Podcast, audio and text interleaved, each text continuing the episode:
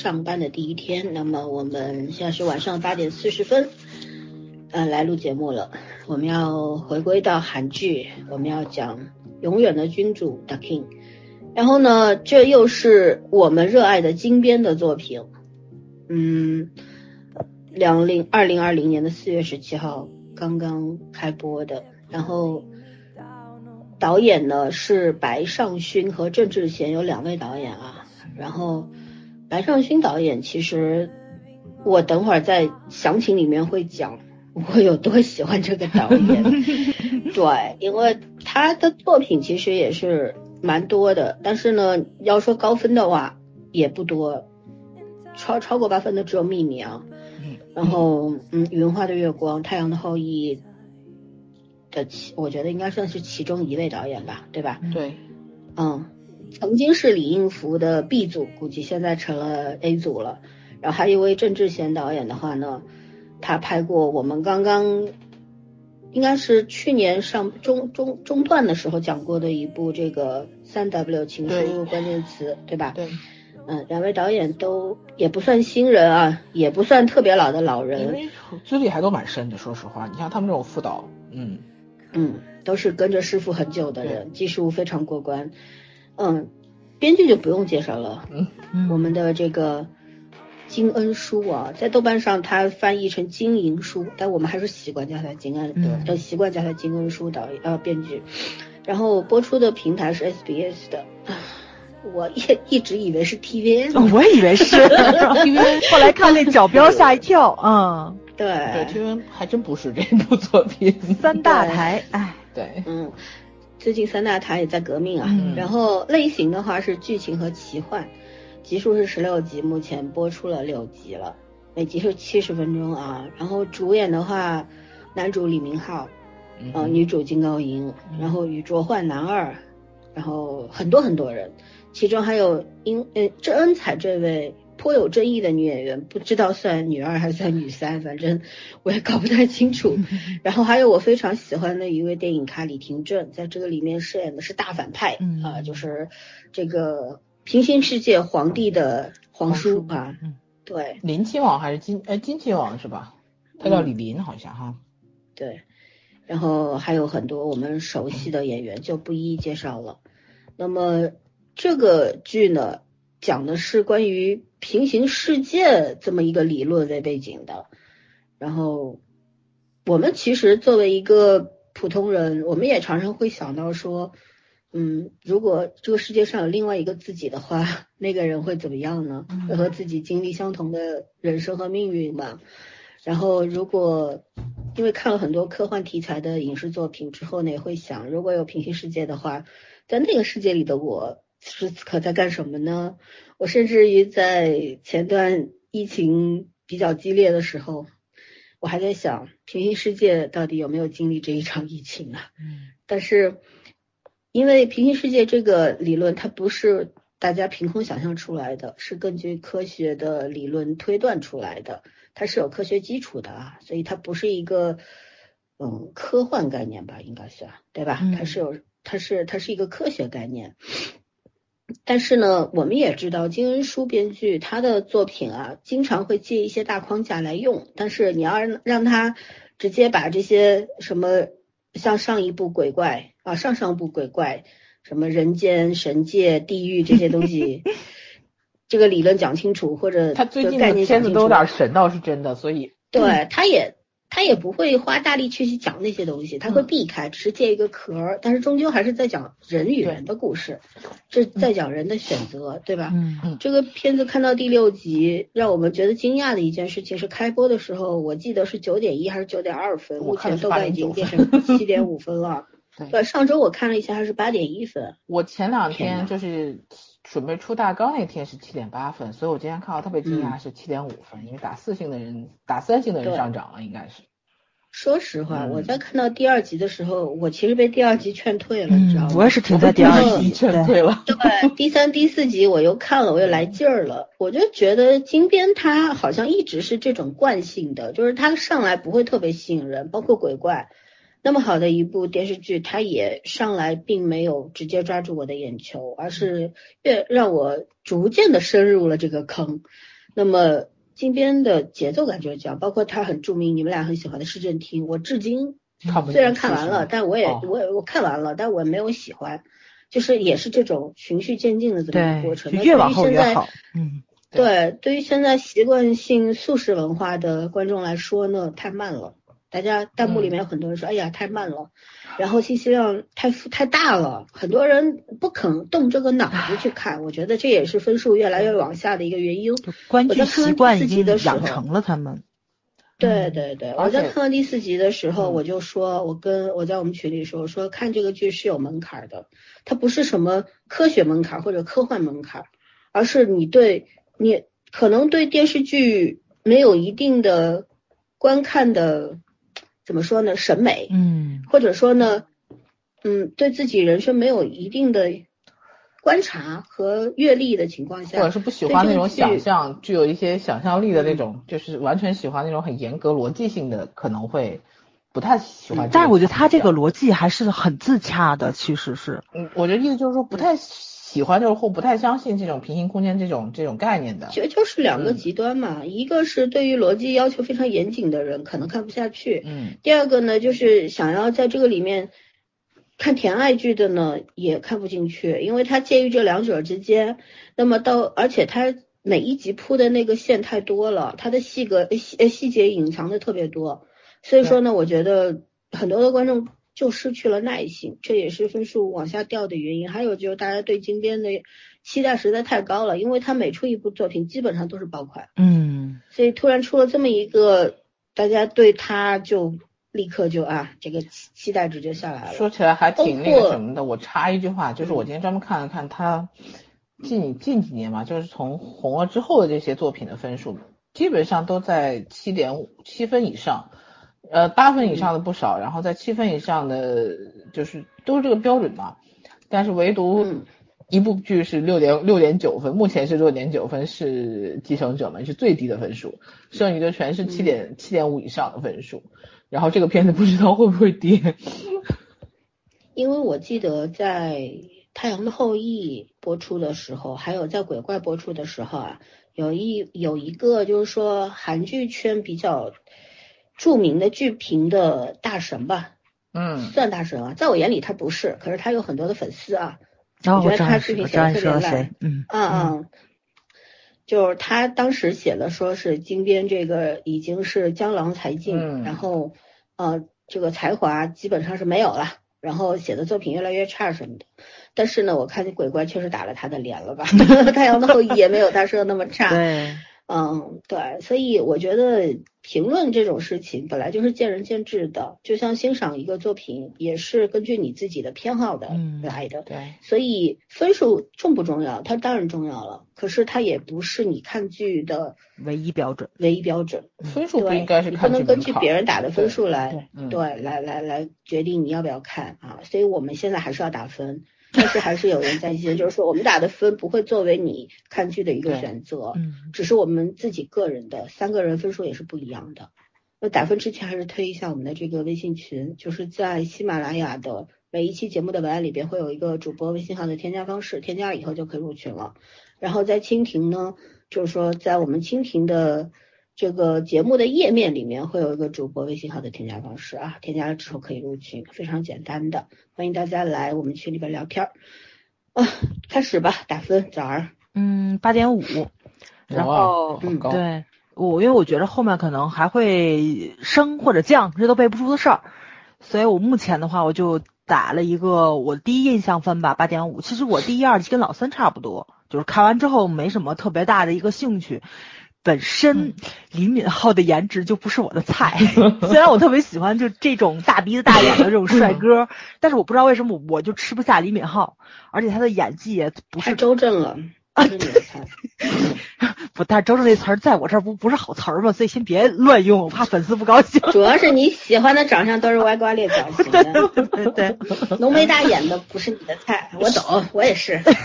知道什么？那天说长得越好看的、越标准的人越没有记忆点，是吧？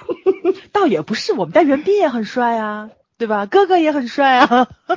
所以说，就不是周正的帅，就是李敏镐是传统帅哥，传统帅哥浓眉大眼，浓眉大眼高对吧？鼻梁，你说还有高高，身高嗯很有的，然后整个人看上去是非常有有气场的、有有气质的对气质是有的。嗯，但是他的演技其实，哎，你虽然说没不没进步。嗯，对他的每一部戏都看过来了，就是大哥这个就是没起伏，我觉着就是没有心电图的嗯那那种起伏，就是他没有没有动心的感觉，是吧？对他的演技一直都很平，所以就是没法打动我吧，就这我仅限我个人啊，所以这是我的问题。所以呢，我前两季我就后来就停了，后来我我一直在问他们他什么时候录，什么时候录，我就想到到跟前儿再看，然后最后差点耽误事儿，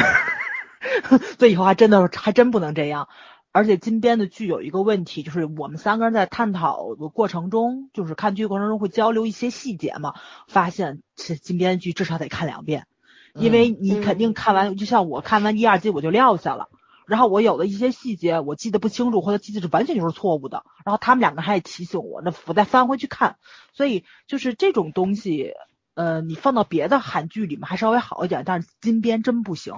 他的细节实在是太多了，这个人就一强迫症，习惯性的对。伏笔千里，他一定要在后面解题的，前面就是伏无数的线在。现在尤其是第一、啊二对集里面，实在是镜头给你扔一地太。碎片，嗯，对，而且就是翻译的版本也是有问题的，因为我们三个人可能看的版本还不太一样。然后我看那版本就挺差的，因为我有一个细节，后来老森提醒我，他说第六集是解决了的，但是我翻回去找我看的那个版本的翻译是没有出来的，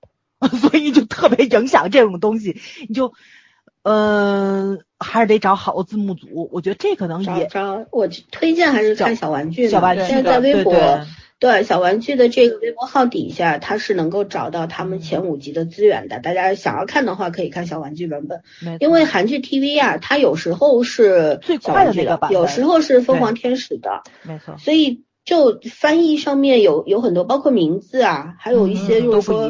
呃细节都是不一样的。对，而且金边的剧他很爱就是做一些埋笔、伏笔的或者是知识点的东西，你要是嗯。直接看的话，就很容易翻的不准确，或者就是没有翻到。没错，他还喜欢排比和押韵，哦，他还喜欢玩同音梗，他还喜欢把自己以前演的剧的台词拿出来，就啊，这种没有这毛病了，最近好多了，以前在现有有有都这样。这这里面其实也不少，就是就是里面会有那个说金叹的台词嘛，就是啊大家看的过程中，这也是他自己的剧，然后又正好也是李敏镐演的，所以你看的过程中，就是如果你看了所有金边的剧，你会很爽。但是我觉得这可能就特别就特别对于会韩语的人来说，那个快感会加倍。嗯像于我们这种就是常年看韩剧，依靠翻译来那个看剧的，但是有一些比较口头的话，咱们是能听到了，比如他说中间，对吧？就这个词儿，那个韩文你是能听出来的，然后你就会我的联想到那个。韩国是可以点菜的，好不好？对对对，老三是能点菜的，虽然讲不出来，但是听得懂。对，所以但是你又不是特别好，所以它有很多谐音梗，就像你们刚刚说那些是那么，但是台词多少你还是能抓出来点儿，所以还是有点乐趣在里面。哎呀，就是所以说金边这个实在是没没办法，我就能理解其他人为什么会会给打低分这个事情，但是在于对于我来说，我看第一遍，因为我现在没有看第二遍嘛，我看第一遍呢观感很不错，八点五分是金边的正常水平。我现在就是嗯觉得他玩这些东西还都是他以前的，还没给我看到他突破的东西。虽然他这次是从原来的奇幻或者说魔幻变成了科幻，但是其实还是披着这个外衣在谈恋爱嘛。所以，嗯所以我还要再观望一下。我给他保那你就给他守打了八8.5点五分分。我普遍我一直打分打很高啊。对，我的人设就是打高分。嘛。对，一会儿要去掉我这个最高分，去掉老三那个最低分，只看你的分就可以了。好啊，那时间来，只看你的分。嗯，嗯，我我其实是想打七点八的啊，因为我觉得我后续，我希望我后续是有上涨空间的，因为那个八分对我来说是一个标准线，但是金边应该到标准线以上的，到目前为止还没有到。呃，七点八分是我觉得我目前给的比较客观的分数了，手松一点我可以给到八分，但是我觉得还是七点八吧。嗯，怎么讲？就是首先那个。他这个片子选的，包括当时我记得在微博，其实大家还是期待了很久。然后微博当时宣传出来的时候，所有人都有点懵。就是第一，你又用了李敏镐，因为他之前用了，已经用到李秉宪了，你知道吗？对 对，就他倒是想找袁斌的，我们家不不接剧本吗？真是的。除了传说中的袁斌一直没请到，剩下的所有他念念叨过的人，基本都请到了。是的。然后。那个，所以就是说，他当时出来说说还用李敏镐的时候，所有人都有点懵，就是觉得也没有觉得李敏镐真的演的特别好，说他真的是特别演的演技好什么的也行，然后就就还可以吧，而且韩国年轻男明星太多了，所以然后加上这个题材，好好多人就有人吐槽说是鬼鬼怪的那种，就什么新瓶装旧酒之类的嘛，然后。说实话，包括我，我觉得他那个中文的宣传翻译可能有一点点词不达意。到现在为止，我都觉得他词不达意。因为如果看那个翻译的话，我也不太想看。其实这部戏里面跟鬼怪没什么关系，他讲的无非就是一些神话上的一些东西，但是本身还是还是人类本身的一些呃一一一些一些问题。所以其实你说这个剧为什么分数掉的这么快，就是我觉得可能是大家的期望值都有点高，然后看到的东西。尤其是前两集，我是从第一集败给他的。第一集真的让我看了四遍，当然最后两遍是因为要要做，就是要做节目，所以我专门去跑回去看了两遍。但是前两遍我真的是看不下去，就是那种看了几分钟我要跑神儿，我就一直在不停的就是把自己往回拉，但是还要跑神儿，因为本身我不喜欢韩国的古装剧，然后包括这种鬼怪类的我更不喜欢，所以看的时候我就我自己有心理障碍，然后到了后面。往后看的时候，我发现第一集基本上全部的线索都已经放出来了。就是虽然以前金边也是铺陈很长，我记得鬼怪的时候是铺陈了四集吧，差不多前四集，我我就怎么都看不进去。但是那个时候，现在觉得它逻辑还挺完整的。这个剧第一集简直是碎的一地鸡毛，东一榔头西一杠子，你也知道它大概在讲什么，但是你真的就是形成了一个。非常强烈的抗拒感，我觉得就跟阅读障碍一样，一篇文一篇小说特别散，你不知道把它当小说还当散文。我读小说没事，我不能看漫画，我看漫画从永远都不知道是从左往右看还是从右往左看。这顺序是固定的，很容易。我也不能看漫画，我也不能看漫画，我就不知道哪个在前哪个在后。阅读障碍没办法。对对，所以这个剧第一集给我的感觉就是这样。但是我在第二集的时候，你们俩说有障碍，我倒没有事儿，因为我大概是知道今天的路子，我只要第一集看进去了，我第二集就知道他要表达什么。其实不是障碍，是不吸引我往下看。对，第二集往下落的卡住一个节奏，对，就是卡住一个节奏。所以怎么讲，就是这个片子一开演，让人会觉得有疲惫感，就是一开始进戏会有疲惫感，这是他的现在的一个弱点，而且。我现在很担心他这样子前面放的太长会影响他结局，因为他又是十六集。我有时候觉得他适合拍十八或者是拍二十，但是他圆不过来。我现在有点担心，但是我其实觉得，因为他不太，他的好处是不太纠结在这个题材就是背景设定上面，所以应该问题也不是太大，主要就看他怎么把人性去讲了。而且后来我这两天就一直在想，他为什么就做这样的设定，包括后文的那种。嗯，后面有一些觉得不属于镜边的元素在里面。其实我觉得在那个阳光阳光先生，你们俩好像都没看。当时他其实包括很多年前市政厅，我觉得他内心虽然他虽然很很擅长的是就是男女之间的情爱的一些东西的，但是他内心一直对政治上面有一点点他自己的想法，所以他会找机会去释放出来。也许不那么怎么讲客观，或者是不那么得体。没有他擅长部分那么厉害，但是他一直在想办法去释放出来。太阳后裔不就试水吗？嗯，对啊，太阳后裔是有试水，但太阳后裔有其他编剧加入。其实市政厅的时候也讲政治了呀。对，市政厅他就在讲政治，包括那个阳光先生他也讲也是历史，历史其实就是政治。嗯，而且他其实挺厉害的。我我插一句啊，因为市政厅完了之后，是真的有议员跟政客在选举的时候找到金边让他去给写演讲词，他拒绝了。这是真事儿，对他真挺厉害的那个东西，嗯那个东西就是说，他可以在自我幻想中去呈现，但是他不会愿意为现实的政治去服务。没错没错包括这个里面也是，包括他后面中间的那个日，呃就是日本和韩国那那场战争也是，就是大韩帝国啊，不是大韩民国那场战争也是，其实都是金边内心的另外一个自我，就是。他可能也知道自己如果去写一个政治剧本，没有人会去看的，或者没有人去要的。对他只能通过这个方式去阐述他的一些观点。嗯，在尤其在韩国社会，就是这两年这么多事情这么复杂的这个这个状态下，他肯定会有一些想法，都是借这个，就是说，我觉得这就是他成功的一次插花吧。呃，然后关键是，其实我真的觉得他用李敏镐的原因是跟鬼怪有关系的。后面我想说说，就是它其实是一种说是轮回嘛，鬼怪算是结束，这算是重新开始。我觉得他当时是有这种想法，所以为什么会用用的全部是年轻架构，而且用的是李敏镐？我觉得有他自己的想法。当然，李敏镐的这个长相和外形确实很很符合今天对于这个传统审美的这个要求，因为他真的是一个强迫主义的对称狂魔。然后这个剧的导演，我觉得很牛的地方就是他成功的说服他不要把什么东西都搞都搞对称，因为我当时觉得他和李英福特别合拍的地方就在于他们俩都是那种特别喜欢对称美的那种强迫症。嗯嗯，已经强迫到了一个把剧本，对，对一个把剧本搞得非常对称，一个把这画面搞得非常对称。是那样子，就是看的人会有点疲劳。对，就是就是我们在做工匠画嘛那种感觉，就一定要很完美。对，呃，所以我觉得这个就是导演也挺厉害的，然后他他能说服金边去放弃他那个过于对称的爱好，然后表现出来的东西又大家都就觉得就很惊艳，所以嗯，这个这个这个剧其实呢，我觉得你看下来，你值得夸的点还是挺多的。不管你是不是金边以前的这种作品爱好者，我觉得这个片子可以作为一种新的角度去去去观围观一下嘛。对，你看我我最相信的就是金边的作品永远不会让你很累。嗯，嗯，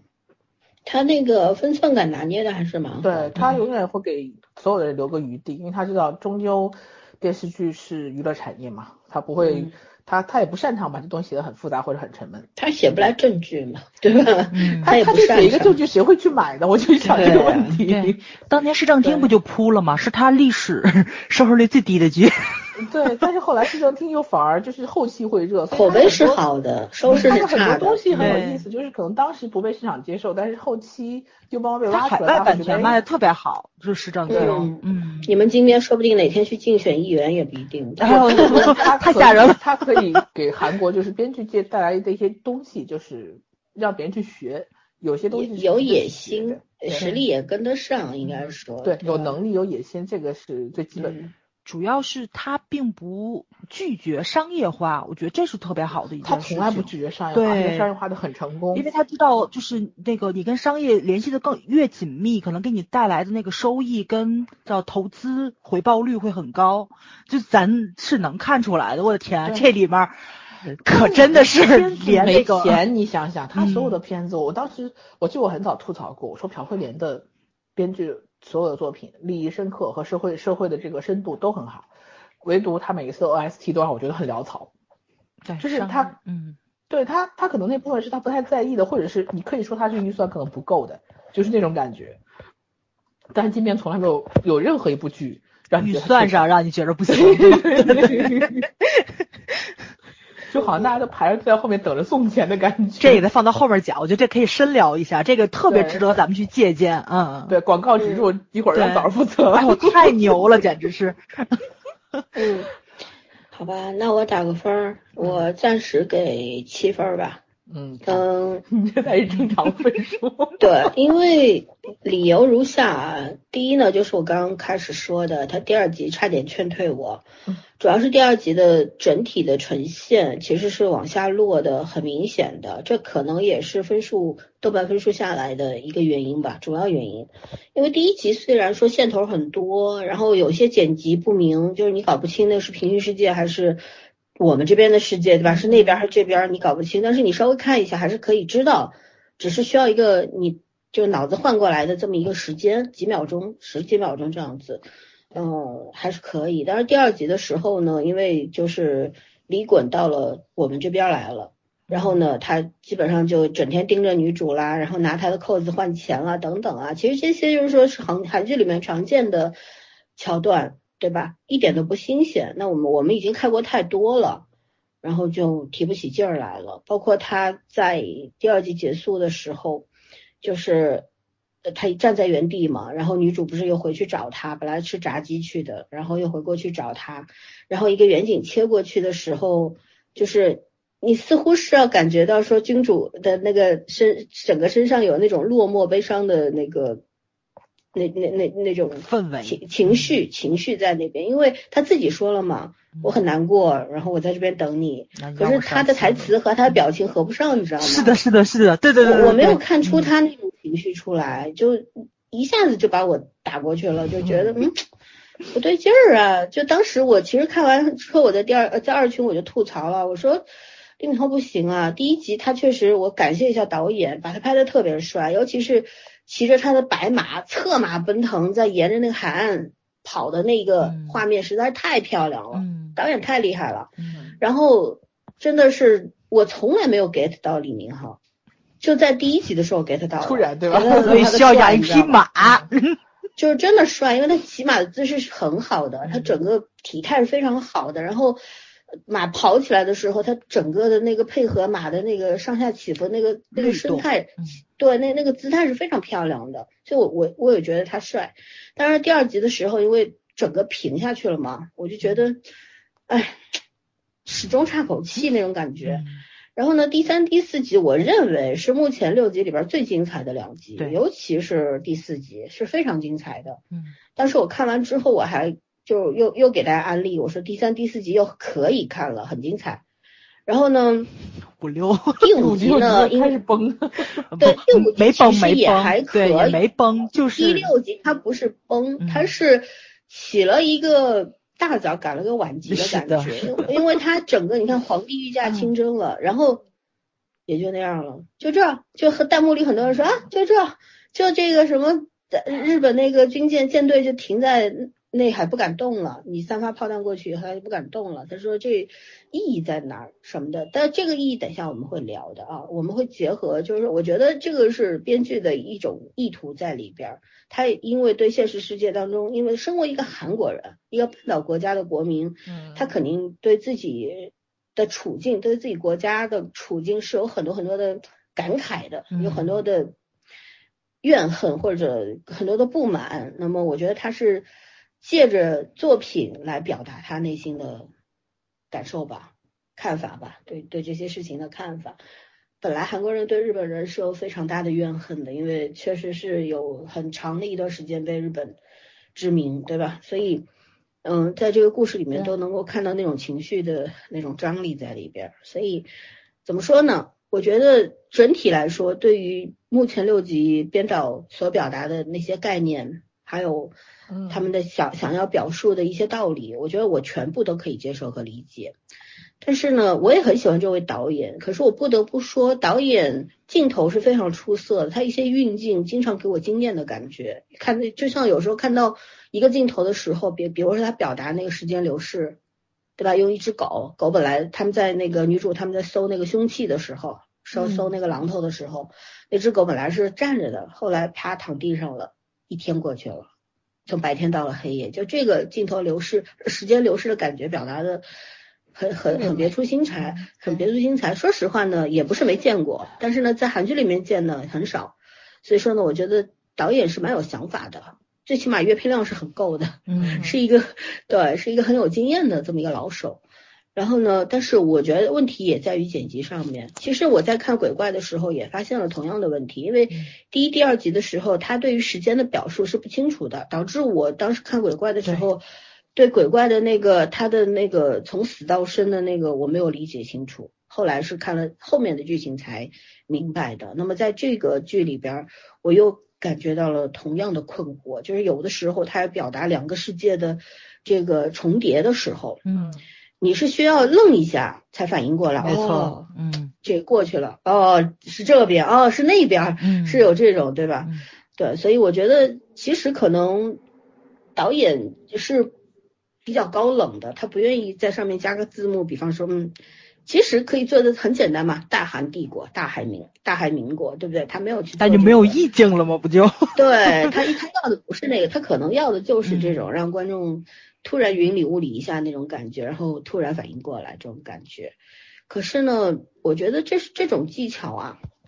你你得有一定的功力才能够做到让观众非常快的去 get 到你的意图。是的，但是导演这方面还是有欠缺，我觉得也可能剪辑后期剪辑不是导演亲自操刀吧，所以我我我有时候会给给我带来一些困惑的，这这一点我不太满意啊，因为毕竟你要，这其实就是时间和空间的切换，这东西如果你不表达清楚的话，是很容易给人造成是就是观剧上面的障碍的，会有很会真的会劝退观众的。嗯嗯嗯，所以目前来说七分嘛，因为后面的话，我说实话，这个剧这个剧不好猜，后面什么走向我们也没办法猜，嗯大概大概几个细节，我们今天三个人聊了一下午，就觉得可能性就是推测一下它一些重要道具的那个作用，还有一些，比方说它有某个那个时间不能流动的那个空间的那个作用到底是什么。其他的我们也真的是没有办法猜，甚至于我们也不知道最后男女主怎么在一块儿。嗯，我说最好的结局是都死了吧。对对，我还说 当时鬼怪的就说这话，最后真的是死了才能在一起，太扯了。不生吗？真的是对，嗯，所以怎么说呢？呃，其实还是说回来，我觉得我更寄希望于金边能够在对于人生的选择和人性的探索这两两个点上面能够深挖下去，在这个剧品这剧剧里边能够大放异彩，我觉得这个是他唯一的出路。嗯因为这个背景你要去讲这个科学背景，你是讲不通的，毕竟你不是专业人士，而且也很容易很容易把自己绕进去。嗯，所以金金边一贯的习惯就是它只是借壳而已，复杂的概念它是不会去解释的。嗯那么你如我现在都已经怀疑他找了个数学系的助理了。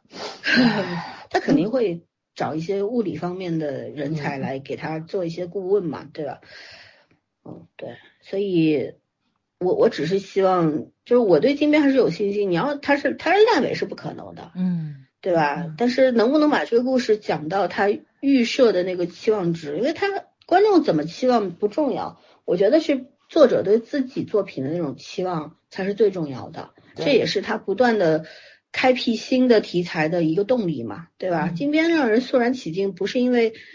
别的，是因为他不老本。对对他每一次都不重复自己的题材，这个特别特别不容易。我们中国的编剧缺的就是这个，创造力没有，还他妈老改 IP，改也改不好。人家已经教授级别了，你还在幼儿园，怎么比？对不对？OK，那我们讲第二个问题了，我们关于平行空间在这个故事里面的表达的意义、手法和情节上推动的一个作用，各自阐述一下看法。我觉得让圈圈先说吧，因为问题是他列的，好吗？呃，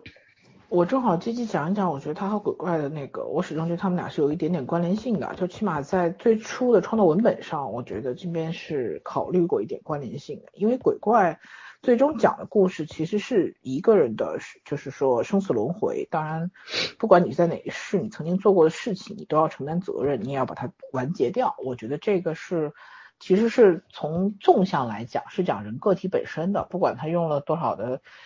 指代符号和手法，然后他还是从个体那个，就是一个人的怎么讲？我觉得这是纵轴吧，这算是一种纵轴式的这种推推理，就是前世怎么样，然后投胎不能投胎转世的原因什么的，嗯，到最后他把这件事情完整的完成了，重新再回到一个就是彻底死掉之后再重新开始，我觉得这是这是一种。就是在鬼怪当时的讲法，但是那个我觉得这个剧界平讲平行空间，其实平行空间我这概念很久了，但是具体的我真的是到昨天为止，我才找到了一个我相对比较能理解的一个一一个解解解答答案吧，因为我一直认为平行空间是有一些设定的，但是现在发现平行空间没什么设定，因为科学毕竟还没有证实它是真实存在的，只是说这个理论是可行的，在某些方面。那也就是说，在空间里面可能会有一个跟我们结构是一样的，但是跟我们又毫无关系的一个存在，因为你根本意识不到这种存在。然后我觉得这个可以，甚至于可以讲成一个人分成了很多个人，对，这已经不是某一面的问题。我觉得这就是，就有点像金高银的这种撒种嘛，虽然都是种子，但是我们也不知道自己在各自的成长环境或者成长过程中间会经历到什么，然后这些经历的话，很可能会改变我们的命运，因为，呃，如果前一个那个转世投胎的话，就是说哪怕我重新生活一。就是重新投胎，但是我还是会在同样的地方和位置。那这样的平行空间就是说我完全是在不一样的横，就是横切面是不一样的时间和地点，然后周围所有的情况都不一样了。那我会跟着变化走，还是说我还会保持我自己的认知走？甚至于跟着变化走是会更好吗？就是我觉得他是在讨论横向的这个东西，而且他让。李敏镐来演，我觉得这个是一种，就是因为他们是年轻一代嘛，包括金高银他们两个都蛮小的，一个八七年，一个九一年的，然后就算是一种，嗯，从零开始慢慢在成长吧，年轻的，所以我其实觉得这个剧，在他最开始构思的时候，很有可能是把它当成了一种，你说它二点零版也好，它其实不能说二点零版，算是一种衍生，算是一个衍生系列，嗯，但是。毫无关系，我觉得有关系的，毕竟一个作者嘛，一个作者同同类型的有点类似的作品，他不可能是毫无关系的。但是你说他两个之间有什么密切的联系，我觉得也就点到为止，只是在构思的角度上面，呃，考虑过这个问题。但是剧情本身是没有什么关联的。但是我觉得《金明有点恶趣味》，他当时。介绍片子的时候，宣传的时候，他做了一个类似于这样排列，因为本身金刚银就已经出现在鬼怪中间了，然后在这个片子里面继续出现的话，就大家会有一点点联想，然后他又做了一个双男主的组合，但是事实上我看那个，呃开呃开篇介绍演员的时候，于道焕是男二，但是其实前头集你们想一下，没有那么密切的关联性，就是他甚至这个角色。都没有对剧情的推动产生，起码到目前为止产生决定性的意义，只是说它的存在，它的过去，然后它的两个空间里不同的人物，当然后面肯定会有关联，但是前面六集起码我觉得只是一个铺垫或者一个伏笔而已。嗯，这个平行空间说白了，我觉得还是讲就是怎么讲，讲一个这种不一样的。就是外，我还是像我说那个外因和内因的一个一个变换，然后在 它这个设定里面，我不知道它最后会推导出来什么样的结论。这个结论是我比较期待的，因为你目前在这个过程里面你是看不到任何前进的准确方向的。就他现在所有的东西都是假定，就是原则上平行空间两个人是没有什么关联的，但是中间已经出现了，比如说演曹颖的这个侍卫队长和另外一个空间的他自己两个人同时在喝咖啡。然后明明冰咖啡，他一一个人觉得是热咖啡被烫了一下，另外一个冰咖啡也被烫了一下，那他说明他这两个人不是没有关联性的，但是其他的那些人呢，是每个人都有关联性，还是说只是在某一些因缘机会下的某些人会有关联性？估计这个应该是那个门的副作用，后面空间肯定会展开的。对，就是说，我觉得金边在这个平行空间上，它会有很多附加的人设，这些附加的人设如果他不摆明说的话，我们都很就是很难猜。不好去猜他的他的未来走向，我现在比较担心的就在于这一部分。如果他有些东西是不愿意解释那么清楚，或者是他不想去重点去描述的话，但是对看剧的人又是一个问题，就我们会想这个问题，嗯，所以所以这个未来前六集真的真的没办法没办法猜，因为你说它是一个爱情剧，它其实现在我都快看成玄幻剧了，然后每一次再往前翻翻翻一些细节，他们都还能翻出来，就是真的细节东西太多了，当然。我之前看的，我觉得最好看的真的是美剧那个《弗瑞杰的平行空间》，但那个就是欧美系拍这种科幻，算算算这种题材的片子，它就走的是科幻路线，而且风格很简明，不像金边这样带有东方的哲学，然后还要带入数学，所以我觉得它这个平行空间，呃，远远有有点复杂，就在于它加入的就是个人的概念和主观的东西太多，然后不能以。一个标准去推论，当然没有这个平行空间，它现在里面很多人物的假定都不存在，因为金高银当时接受采访的时候说过，他这个片子剧本就对他吸引力是每个人可以饰演两个不同的角色嘛。嗯，而且我觉得拿一份片酬饰演两个角色 挺亏的呀。亏的，对。关键是这小这小姑娘还老是不能好好谈恋爱，上一句上一集没有好好谈，这个估计也不能好好谈，经常在那穿梭。关键我觉得总是沦为配角，就是明明挂着女主的弦，为什么老是没有女主的名？而且我觉得应该好玩的地方在于，每一个人可能都会和另外一个角色的另外一个面产生关联性，这种交叉的关联性其实可能是在剧本创作的时候也挺有趣的地方。但是因为这个剧不是一个完成以后再播放的剧，所以后面目前应该还是大纲部分吧，或者是今天正在正在编的部分。嗯，我还挺期待，有点担心。嗯嗯，，OK，讲完啦，嗯，那早上来。我纯吐槽啊。你吐槽吧，反正因为我觉得平行空间这东西，要是每个人有概念的话，它都会呈现出来是不一样的。不，今天这个槽让我吐的是，因为他把最基础的一个概念性的东西弄得很装逼，这是让我受不了的的地方啊。它就是加了好多东方性的东西在里面。不不不是这个对男主是个数学家，但是他在讲物理的东西，这是两个完全不同的学科他跟你讲。天体物理又不错。对他虽然就是里面李敏镐也是在跟背教背教科书似的说了玻璃二玻璃二象性这个东西啊，嗯，就是我也承认上大学只要学了基础课程，大家都得去学，因为我是学化学出身的，但是我们要上物理化学课，所以玻璃二象性我们也学了。这个应该其实是物理最入门的东西，是所有上大学的学生都要去学的，我们也都明白。但是这个跟平行空间真他妈的没有这么深入的关系。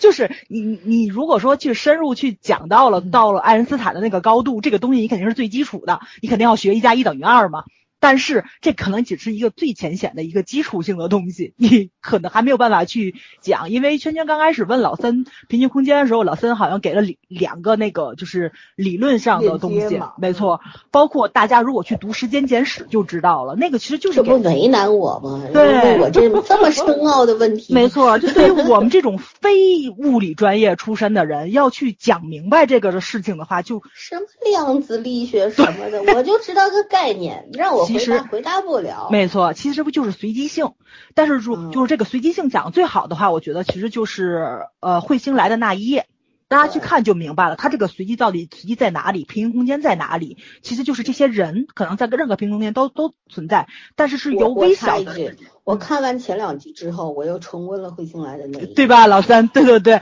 我去看前两眼睛，没，错，我看的过程中吐槽就是这他妈的不是平行空间，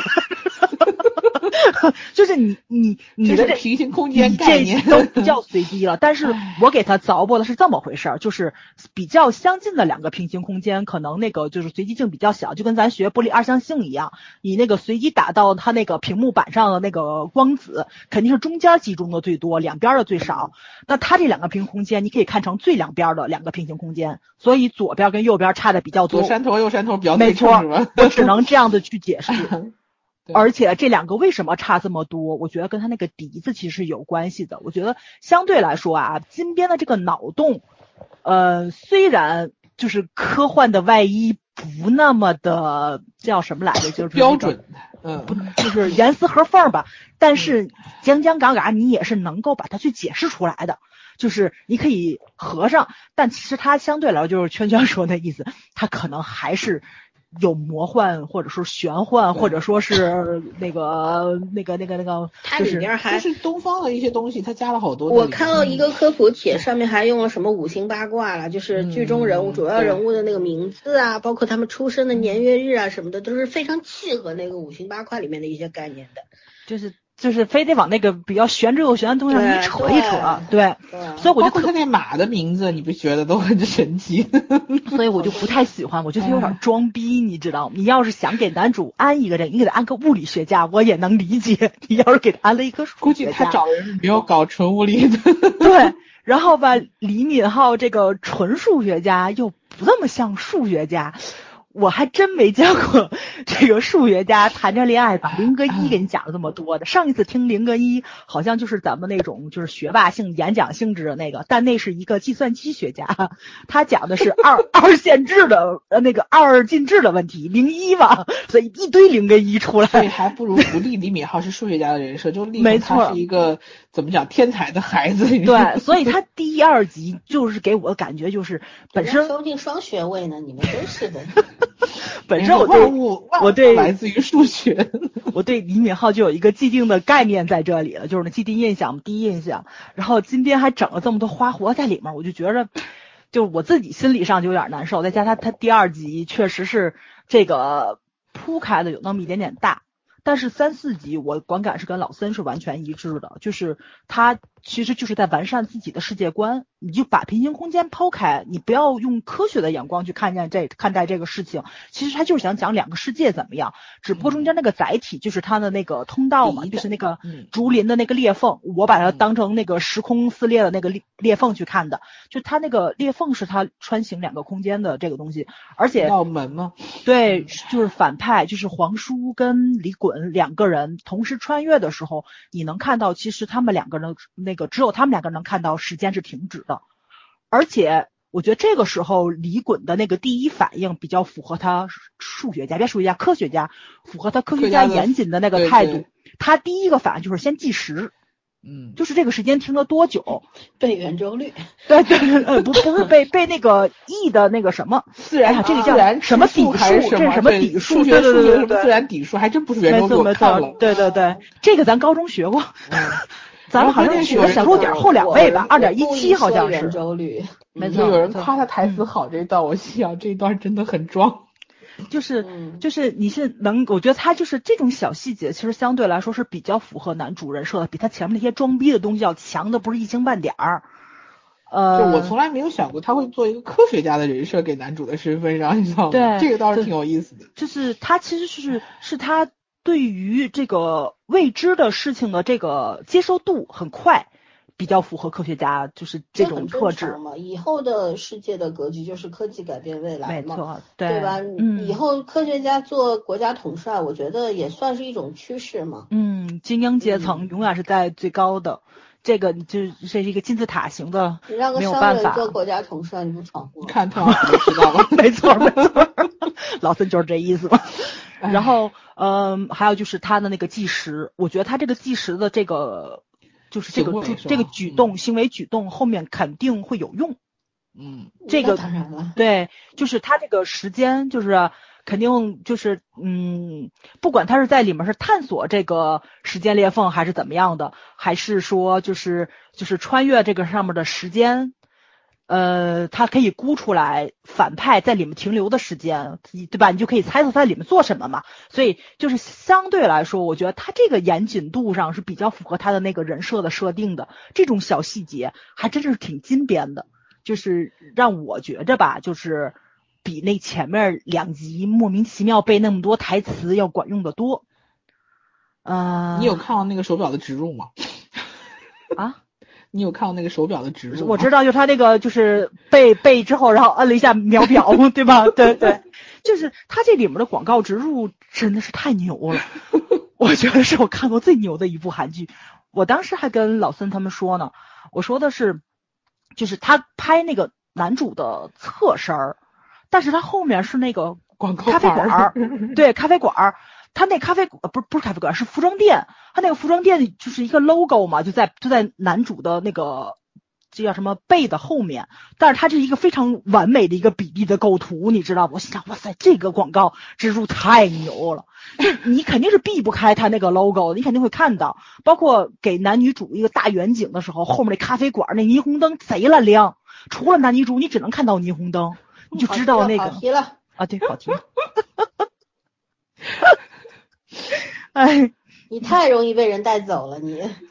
把你回到平行世界。呃，平行世界，所以我觉得这就可以把平行世界抛开看，它这真没什么技术，含量。对，对，没没什么技术含量，就包括老三也是看完之后立马就看那个彗星莱安娜一夜了，这是肯定的，因为他那个就比较严谨，他那个就是完完全全的是参照就是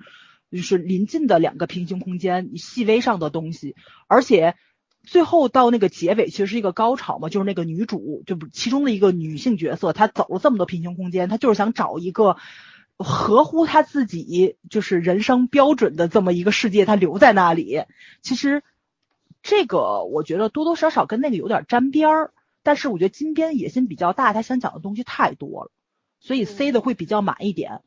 平行空间科幻的这个题材只是他的一个外衣而已，他真正想讲的还是他自己想要表述的东西，就是咱们以前去看金边的剧里的那些讲人、讲人性、讲情感，然后始讲生死和因果了，对对，包括我特别同意老森说的，因为我们聊过程中老森说嘛，他这里面其实涉及到好多哲学的概念。我觉得他其实真正想讲就是人类的那个终极终极问题：我是谁？我来自于哪儿？是由谁我要去哪决定的？对对对对，所以其实他是从不同的人生去讲这些一些个哲哲学类的一些拷问在里面，但是具体上它应该是一个什么样的走向，咱们还是很关心里关心里面就给你加了很多道具，但是最后还是你的你的你的生命或者你的人生走向是到底是谁能决定的？嗯、对，所以它这个两个平行世界其实只是两个载体而已，就大家不要把它看得这么的严肃或什么的，但是它里面有很多概念。他给蒙了，他没给蒙了套走了，对对是这样。对对对，而且男主的那个设定也没什么用。你看他到现在科学家他干啥了？他就每年关在屋里边三两三次，科学家就拿去玩儿而念。情书了，我跟你讲。而且我真没见过哪个数学家这么无聊，把屋子里边写满了公式。我只在牢里面看过犯人这样干过这事儿。你还去过牢里？不是他看电影吗？他看电影吗？我是那个真的假的觉得他应该是和那个都教授是用的是一个书房吗。是的，是的，应该是一个书房，所以他这个比较装就比较装逼的东西，你就当一乐儿过去就完了，就真正的要就去看今天想讲的东西嗯。他那个塑造的世界观跟他自己的一个规则，跟咱们以前看的所有电影都不一样，平行空间电影完全没关系，所以你就还是得费脑子，你就得跟着金边走。所以这六集看的特别的费劲，就在这儿了，因为三集到六集的东西，其实在一二集都铺出来了，嗯你还得折回去重新看，就这么回事儿。嗯，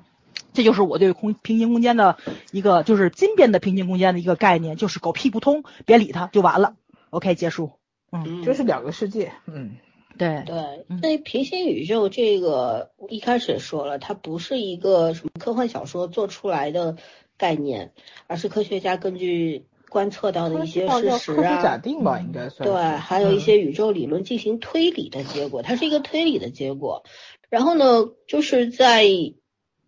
也也有科学家把这个平行宇宙理论分成了九种不同的类型嘛。然后我们那那天看了一个科普帖之后呢，我觉得它九种不同的类型里边儿，你非要把这个剧里边的平行世界往里边摁的话，可能只符合世界平行宇宙，就是势势力的势，界界定的界，世界平行宇宙这个概念。就是简单来讲呢，就是说，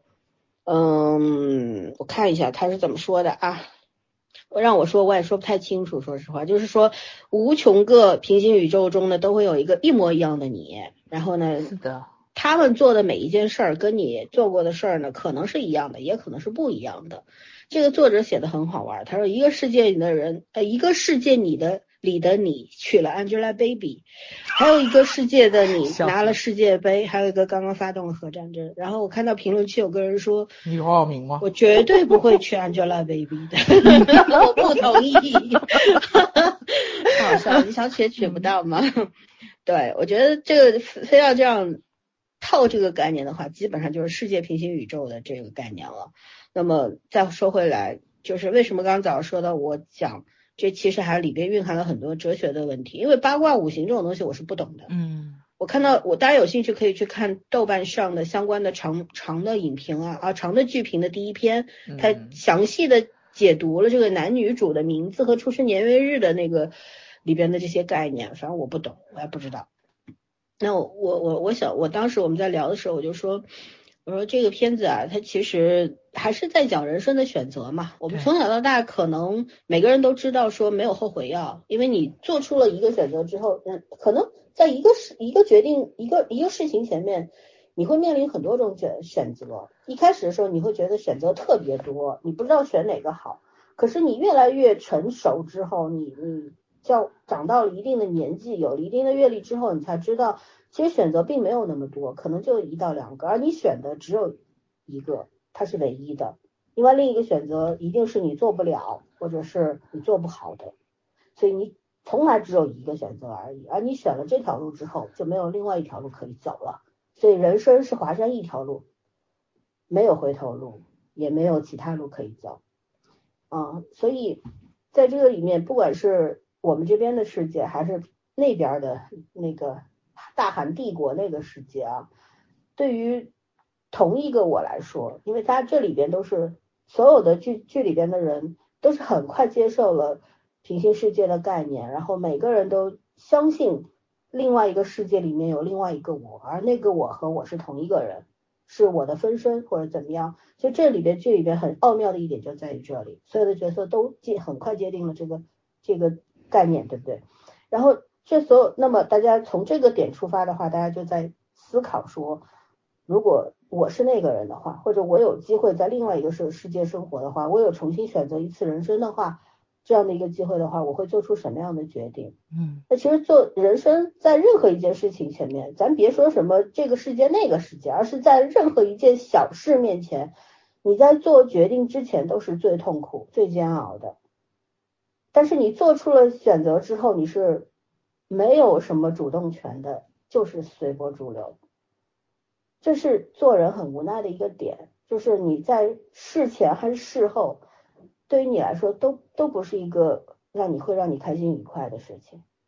你从来都是被动的，没有什么主动权。可能我这么讲，很多人他不明白我在说什么，就是觉得哦，我做出决定当然是我主动做出的了，不是你所做出的那个决定是唯一你可以选择的，因为别的选择对你来说更难。嗯嗯，所以基于这个概念来讲的话，我觉得今天在阐述的就是一个哲学方面的理论。嗯嗯，给你多一个机会，你会怎么样？这也是这个《The King》当中的平行世界的这个概念和其他的影视剧当中最大的区别。其他的影视剧，包括《彗星来的那一夜》，刚早也说了，呃，里边的人是可以选择我最终想要留在哪里。嗯但在这个里面，他肯定是没有选择权的。总共就两个世界，而能够在这两个世界里面自由穿越的这两个人，他有没有选择权？他没有，因为我们也知道，男主最后不可能抛抛弃他的大汉帝国的皇位，跑到我们这边来对跟女主在一块儿。女主也不可能从这里到那边去，因为她还有爸爸，嗯，我当时还说了，不要他爹了，去吧。这是不可能的，因为做人人类最最善良的人，每个人都会被亲情、被感情所牵挂。爱情和亲情，你选一个，你的父亲正在老去，啊，是你世上唯一的亲人，你一定会留在他身边。最好的办法就把爹带过去，这是这最好办法是把两个空间合并了。这是不可能。其实 想把两个空间合并是皇叔的想法，嗯，对，皇叔要干的就是这个事儿，而就是这个李衮要做的事是把这个门儿给关掉，让两个世界各自存恒嘛在着，对，永远都并行着，而不是结合。皇叔要做的是更相反的事情，所以他一直在找那把笛子，他从一开始就想干这件事儿。他为什么不断的把人找到相同的，然后去替换掉那个世界当中的那些角色？他想做的不就是野心巨大吗？他觉得他可以成为两个世界的主宰，哇，这个太可怕了，这个比希特勒还吓人好吗？这是就是宇宙万物都归我管啊。对，就有那种，而且他的野心绝对也不只是大韩帝国或者民国，他可能是全世界、全地球，对不对？哦，所以 GDP 排名是前三名吗？对，所以在这个故事里面，我们可以跳脱出平行空间的这个概念来，还是去着重于讲看看具体到个体的人的那种啊。命运吧，算是。嗯，也不算是命运，就是最最基本的生老病死吧，还有你的所有的情感的归处。嗯因为在这里边讲了很多个体的选择吧，你比方说，在我们这个世界里边，小男主的母亲，对吧？嗯她当她知道老公死了，死于非命，儿子死了，大就是老公的哥哥也死了，就应该算大伯是吧？也死了，嗯她她选择的是我要活下来。他是一个，我觉得这是一个非常可怕的人类，因为他内心当中可能连自我都是没有的，嗯他唯一想的就是我不能死，然后但是我为什么活下去，他自己也不太明白。这这这种人其实是非常可怕的，这也是皇叔要捕获的他的那些帮手。嗯他所需要的就是这类人，有无穷大的贪贪婪，然后野心巨大，然后他要利用他们，但是他又有很有自信，说我可以控制他们。可我觉得最后第六集出现那个怀孕的那个准妈妈，嗯可能是破坏他计划的重要因素之一，因为那个女人野心，她她在底层生活的太久了，然后太苦难了。然后她作为一个母亲要保保护自己的孩子的话，也一定会在在替换掉另外那个世界的那个富家千金之后，有一定会跟皇叔对着干，这几乎是可以预测到的。嗯但是他也不一定会赢，就是了。所以这这也是一个变量。我们总是在说热，其实这个世界当中，人类为什么能够成为食物链顶端的存在？我觉得就是因为人是一种变量。它跟其他的动植物都不一样。嗯，有的时候我这两天在看一篇看一个报道，看一个相关的学术方面的东西，讲人的那种过度思考会引发抑郁症嘛，就嗯讲讲了一些概念。有的时候我就在在想啊，像结合到这个剧里边，我就觉得像这个黄叔这个人李玲就是一个过度思考的人。他为什么在我眼中他就是一个大魔王的存在？他不是人，但怎么说呢？他又跳脱不了人的那种局限性，嗯对吧？然后他受控于这些，就受控于他的贪婪。他的出身说起来也是蛮悲剧的一个数字，但是呢，他又是又是怎么说呢？他皇家，嗯，他的能力其实要比他的弟弟强很多。哥哥还是弟弟？就是权力饰演的那个大伯呢是弟弟啊，确实他弟弟弟对吧？嗯，比他弟弟弟强很多，但是因为这个他不是嫡子，所以他没有继承权，嗯，所以这是身在皇家的悲哀吧，对吧？嗯，所以像这样的人，如果给他一个可以继承皇位的权利的话，他如果是皇帝，他能会不会变成今天这样？我觉得也是一个可以去思考一下的点。然后正是因为他的这种身份的尴尬，嗯，包括像那个李衮的另外一个叔叔，就是第二顺位的那个继承人，他要、他要留在韩国，他的家人只能流放在国外，所有的人都不能够回来，就是怕他夺权有个其他的想法，对吧？嗯，所以其实这是非常残酷的东西。我们看过很多的韩剧，讲古古装的韩剧里边都有这种，就是某某大军，但是他他是第二顺位或者第三顺位，可是他很惨，他比普通老百姓过得都惨，是的，只能只能闲云野鹤这个样子。还有怀还有怀怀孕的妃子，对吧？嗯，对对，新的继承人出来了，就也很惨，嗯对，所以皇家是最没有人情味的地方嘛。嗯，嗯所以我们不能够用一个平常人的眼光去看待皇室这个角感色。情，对，对，我们也没有办法用过度用人的那种角度去看待李果这个角色，因为他也是杀伐决断。我觉得他和他叔叔，好，他和他大伯倒是非常相似的，和他爸不太像。嗯，对呃，这这两个人际遇不同，可是性格相似，这才是真正的骨皇帝的料子里很像的一些东西，嗯嗯，他爸是个异类，只能这样说。对，所以还是回到说过度思考这个问题，我我觉得其实这个概念对任何人都是存在的，人要思考，但是不要过度思考，因为你会受困于其中，嗯，会容易钻牛角尖，嗯。然后像这样的人的话，一旦拥有权利，然后是确实自己本身实力很强的话，就容易干坏事儿，会这个让很多人为他陪葬，就像这个里边的叔叔一样，呃，里边的大伯一样。对，所以嗯，该怎么说呢？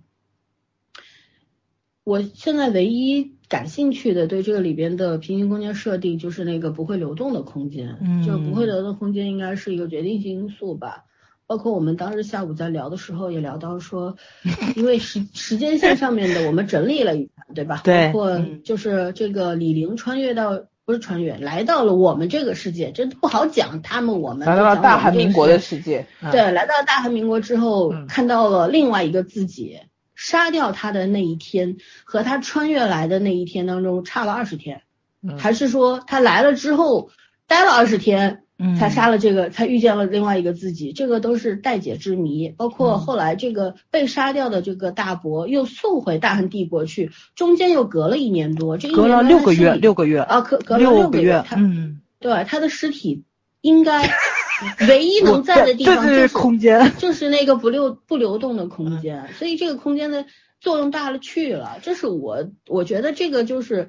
谜底吧，嗯就是金边这个整个谜谜谜局的这个谜底，关键解开了，咱俩聊这个时候，芊芊受不了。芊芊说人家在那儿种花，你们俩现在不是，想在那放我觉得尸体。拍的最美的一个地方就是他们俩告别的时候在那儿撒了一把种子，然后这两把当停尸房用，不，真的很好用啊，那个地方 比冰箱都好吧，半年了差着。什么都不能流动。这个，而且这里边有很多不可控因素嘛。包括李玲把这个尸体扔回去的时候，他可能只是想把这个尸体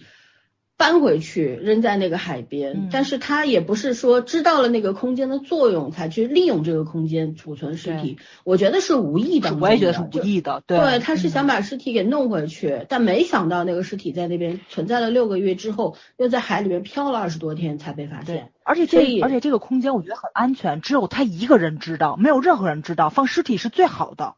而且他，后李滚也知道了呀。但是李滚不是后来才知道的吗？对那时候小时候是是不知道。对而且他放进来之后，他可能是过些日子来发现没有变化，他就可能做一下实验之类的，放了半年。然后觉得时机成熟了，把这个尸体抛出去。而且他是这个尸体被发现了之后，他那个种田的那个手下看见报纸不才扔掉的吗？他怎么跟他手下失联了？就中间发生了好多事情，我觉得他都没有演，后面肯定会揭露。嗯，嗯，也许不揭露了，你自己猜去但是不可能。今天我觉得今天他只要细节线，对，对他只要展现出来了，他就不会把它去破坏掉。就因为我们仨在聊的过程中嘛，我说我就特别受不了那个那个黄叔穿的那件白衬衣，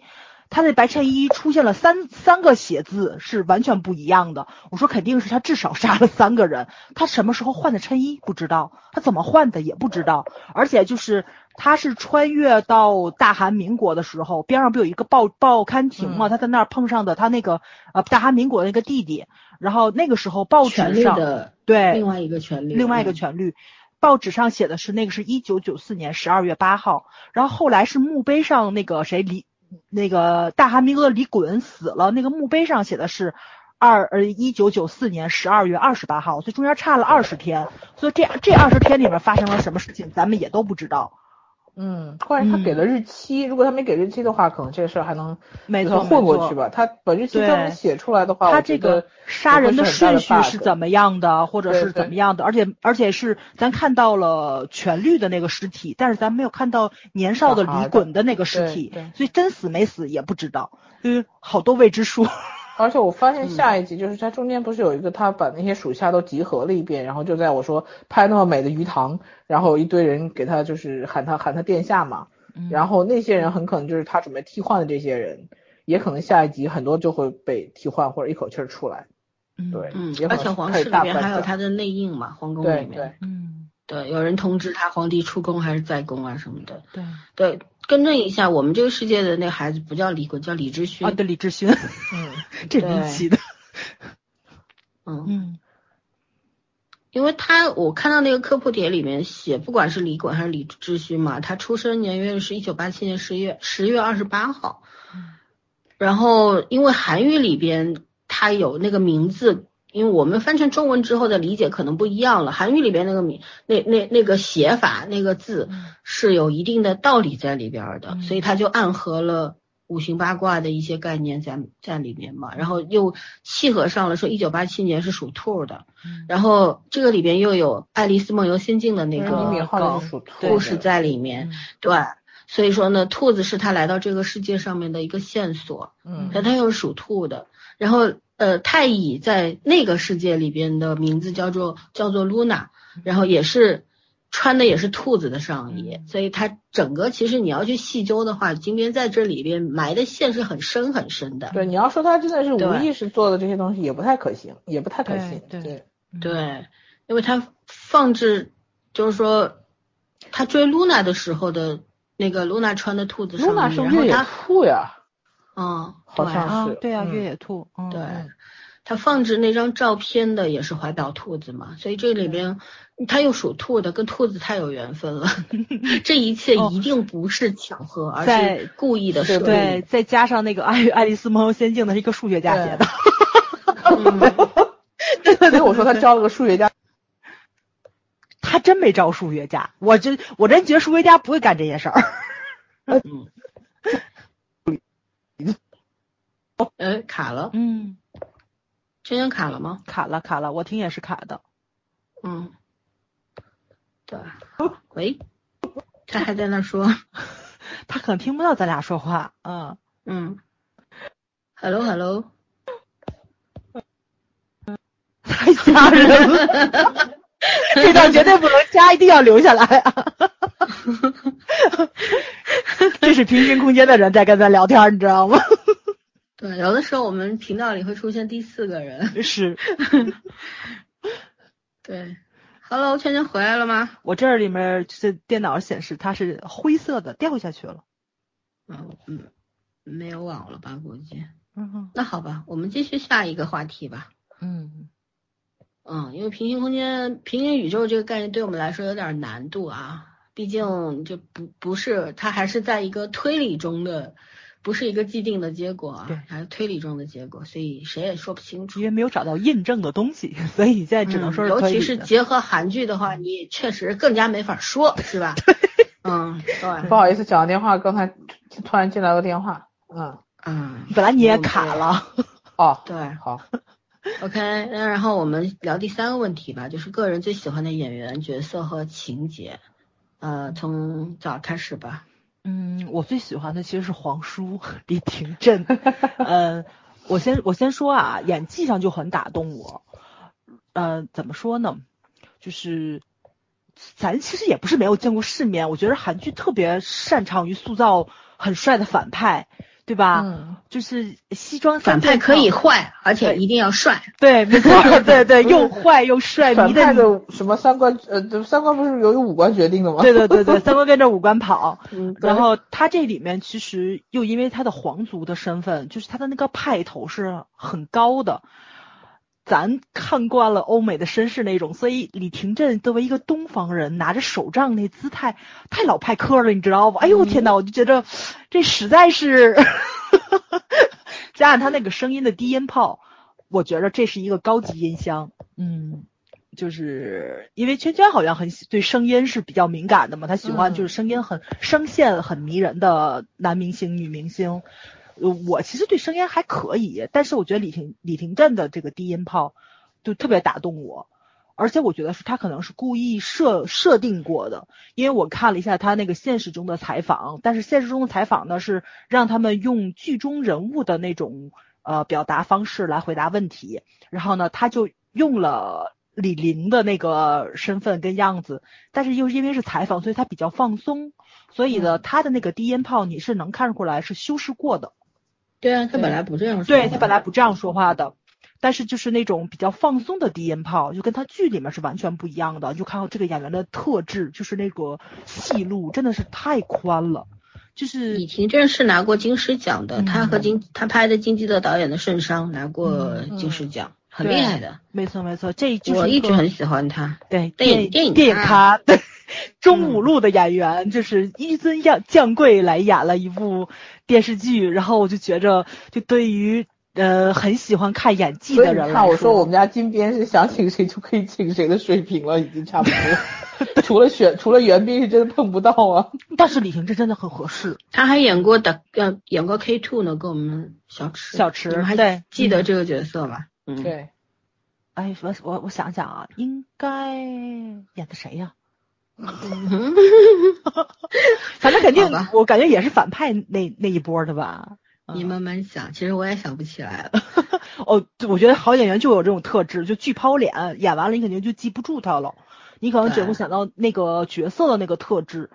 呃，我觉得他塑造的，嗯，这叫什么来着？就是这个呃皇叔的这个角色，因为我跟老森还有圈圈聊的过程中，我觉得后面肯定会有反转。我到现在都不相信，就是皇叔就就是他的欲望跟野心你是能看到的，但是我觉得他的坏肯定会有比较复杂的一个原因在里面，而且我到现在都觉着权律不是好人，就是那个大韩帝国的那个皇帝皇帝，对。嗯，他肯定也后面会有反转，我觉得他肯定会出来，包括就是现在流亡皇帝不是死了吗？死了，我觉得后面可能会有一些我老觉得他还要以前的以前的剧情还会倒再叙是吧？对倒嗯因为我觉得他那个就是专门解剖尸体的那个那个大伯，是叫是叔叔叔叔是吧？他的那个叔叔应该会知道一些他们两个人的秘辛在里面，因为呃怎么说呢？因为我觉着啊，就是我自己感感感受出来的，就是呃李廷镇演的李玲这个角色，他对那个他弟子那个恨有点复杂。就是他捅他那那一刀的时候，他是完全不给对方说话的机会。就咱们经常会开玩笑说嘛，说反派死于话多，或你会觉得这个反派可能比较狠，但是我觉得他这个狠跟他这个恨肯定是有原因的，因为他那个眼神就是可跟他能就是没人性，嗯，啊，对，呃，也也有可能他就是没人性，但是我觉着就是相对来说的，就那种层次，从他一步一步走上来的那个歘一剑出来之后，刺入他身体的时候，他他然后拔出来的那个感觉，他是有一定的层次在里面了，肯定是想到了什么。我觉得后面应该可能早觉得他是有原因的，老三又觉得他就是个大魔王。对对啊，对他他他也是大魔王。我觉得他杀了他弟弟之后，就完全放飞自我了。就是，但是他没有想到的是，就是出出来了一个，就完全打破他计划的这么一个人。我我是觉得权力的这个皇帝，他应该不是早儿想象的，我是另一种看法。我觉得他就是一个善良的，但是一个比较平和的，他是出生在一个和平年代的，接了这把交椅第一把交椅的这么一个人，所以呢，他的治国的理念可能就是和平，然后呃，是个鸽派，对吧？嗯，对，就是比以以以孝治天下，或者是以什么治天下，是这样一个概念。然后呢，他也知道，比方说他手上手上的这两件，这把剑和这个笛子，它是其实是可以搅动这个世界风云的，甚至于搅动宇宙的。我觉得他应该是知道这个秘密的，因为他是传承人嘛，对吧？嗯嗯，但是他为什么把这些东西锁在里边？而且他当时就在那个密，就是等于说是放这个两个宝物的那个密室里面嘛，嗯他是在那个里边被杀的，所以他可能当时，嗯，他是很清楚这这个宝物的作用的。嗯，而我觉得他们兄弟俩的矛盾就是在于，呃，治国理一个念不同。对，不不是理念不同，就是身份地位的不同。性格对对，弟弟可能会呃，大伯就是皇叔可能会觉得我自己比他优秀太多了。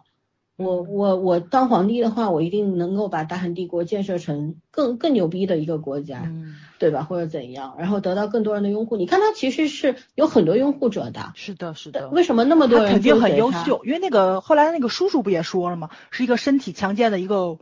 呃武者武士，嗯对嗯他应该在嗯军方也应该也也会有一定力量在里面，不然不可他那能这么多些人。那些嗯在那个池塘呃，就是农田里边等他的那些人，未必是说要被替换的人。我觉得那些人嗯也有他手下他的对他的老部下，就是嗯来追随他的，对对，我也觉嗯得是，就是肯定会有养了一群死士的感觉。对，因为他如果要替换的话，现实就是那个大韩民国的这些人，你肯定要经过训练你才能去，因为你要模仿另外一个人。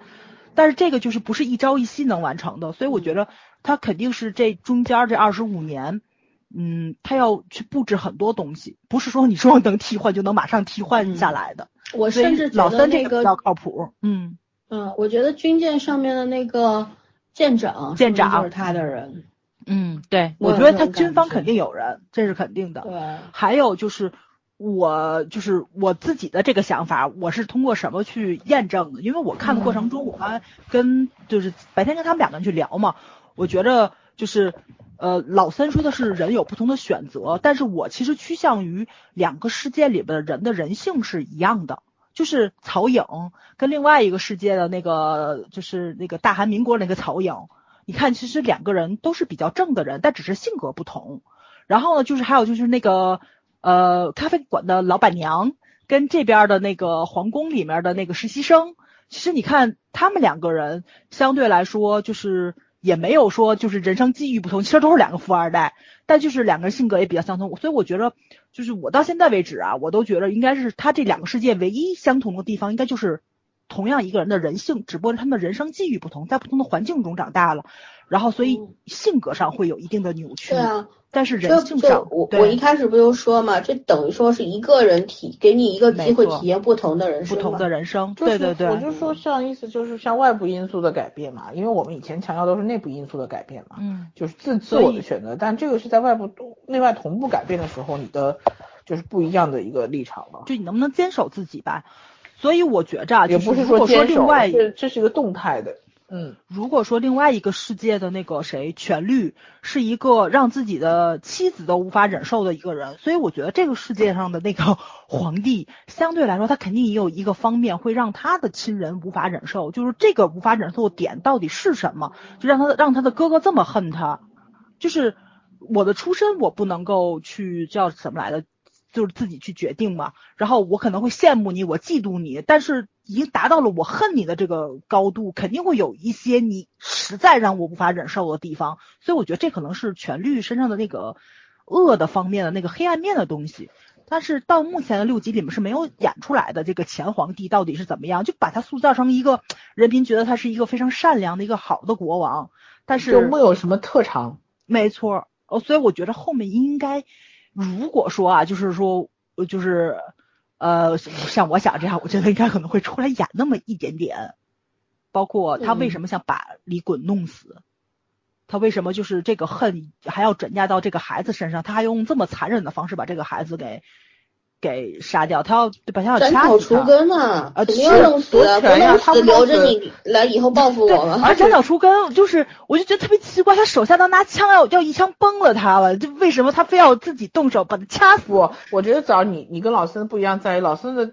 定义就是这个人本性就是这样，他就是一个嗯强像信奉强者为王的人，你不够强，你死是应该的，所以他会杀他弟弟，他不需他要那样杀他，不一定是因为恨，就是让就我觉得你死的更难受。对你占了我的地方，就是他享受这个过程，就跟那种杀人魔王一样，我要用最残忍的，让你就是你一一枪崩了你多干脆，一秒钟你这就挂了。种天性的部分，而不是后天因为某一种原成因形成。但是拿这个笛子的那个切口慢慢捅进你脖子，那那那种痛苦啊，你不是瞬间死亡的，那那整个痛苦的过程可能会让他觉得很痛快，啊，是仅仅如此，对就是我嫌你就都可以解释嘛嗯，对，都可以解释，两种可能性都有。嗯，对。嗯，我我觉得不知道今天一般怎在这个位置么会去不会不纠结，对，对嗯他怎么会去会去解释？所以我到现在为止，我就挺挺喜欢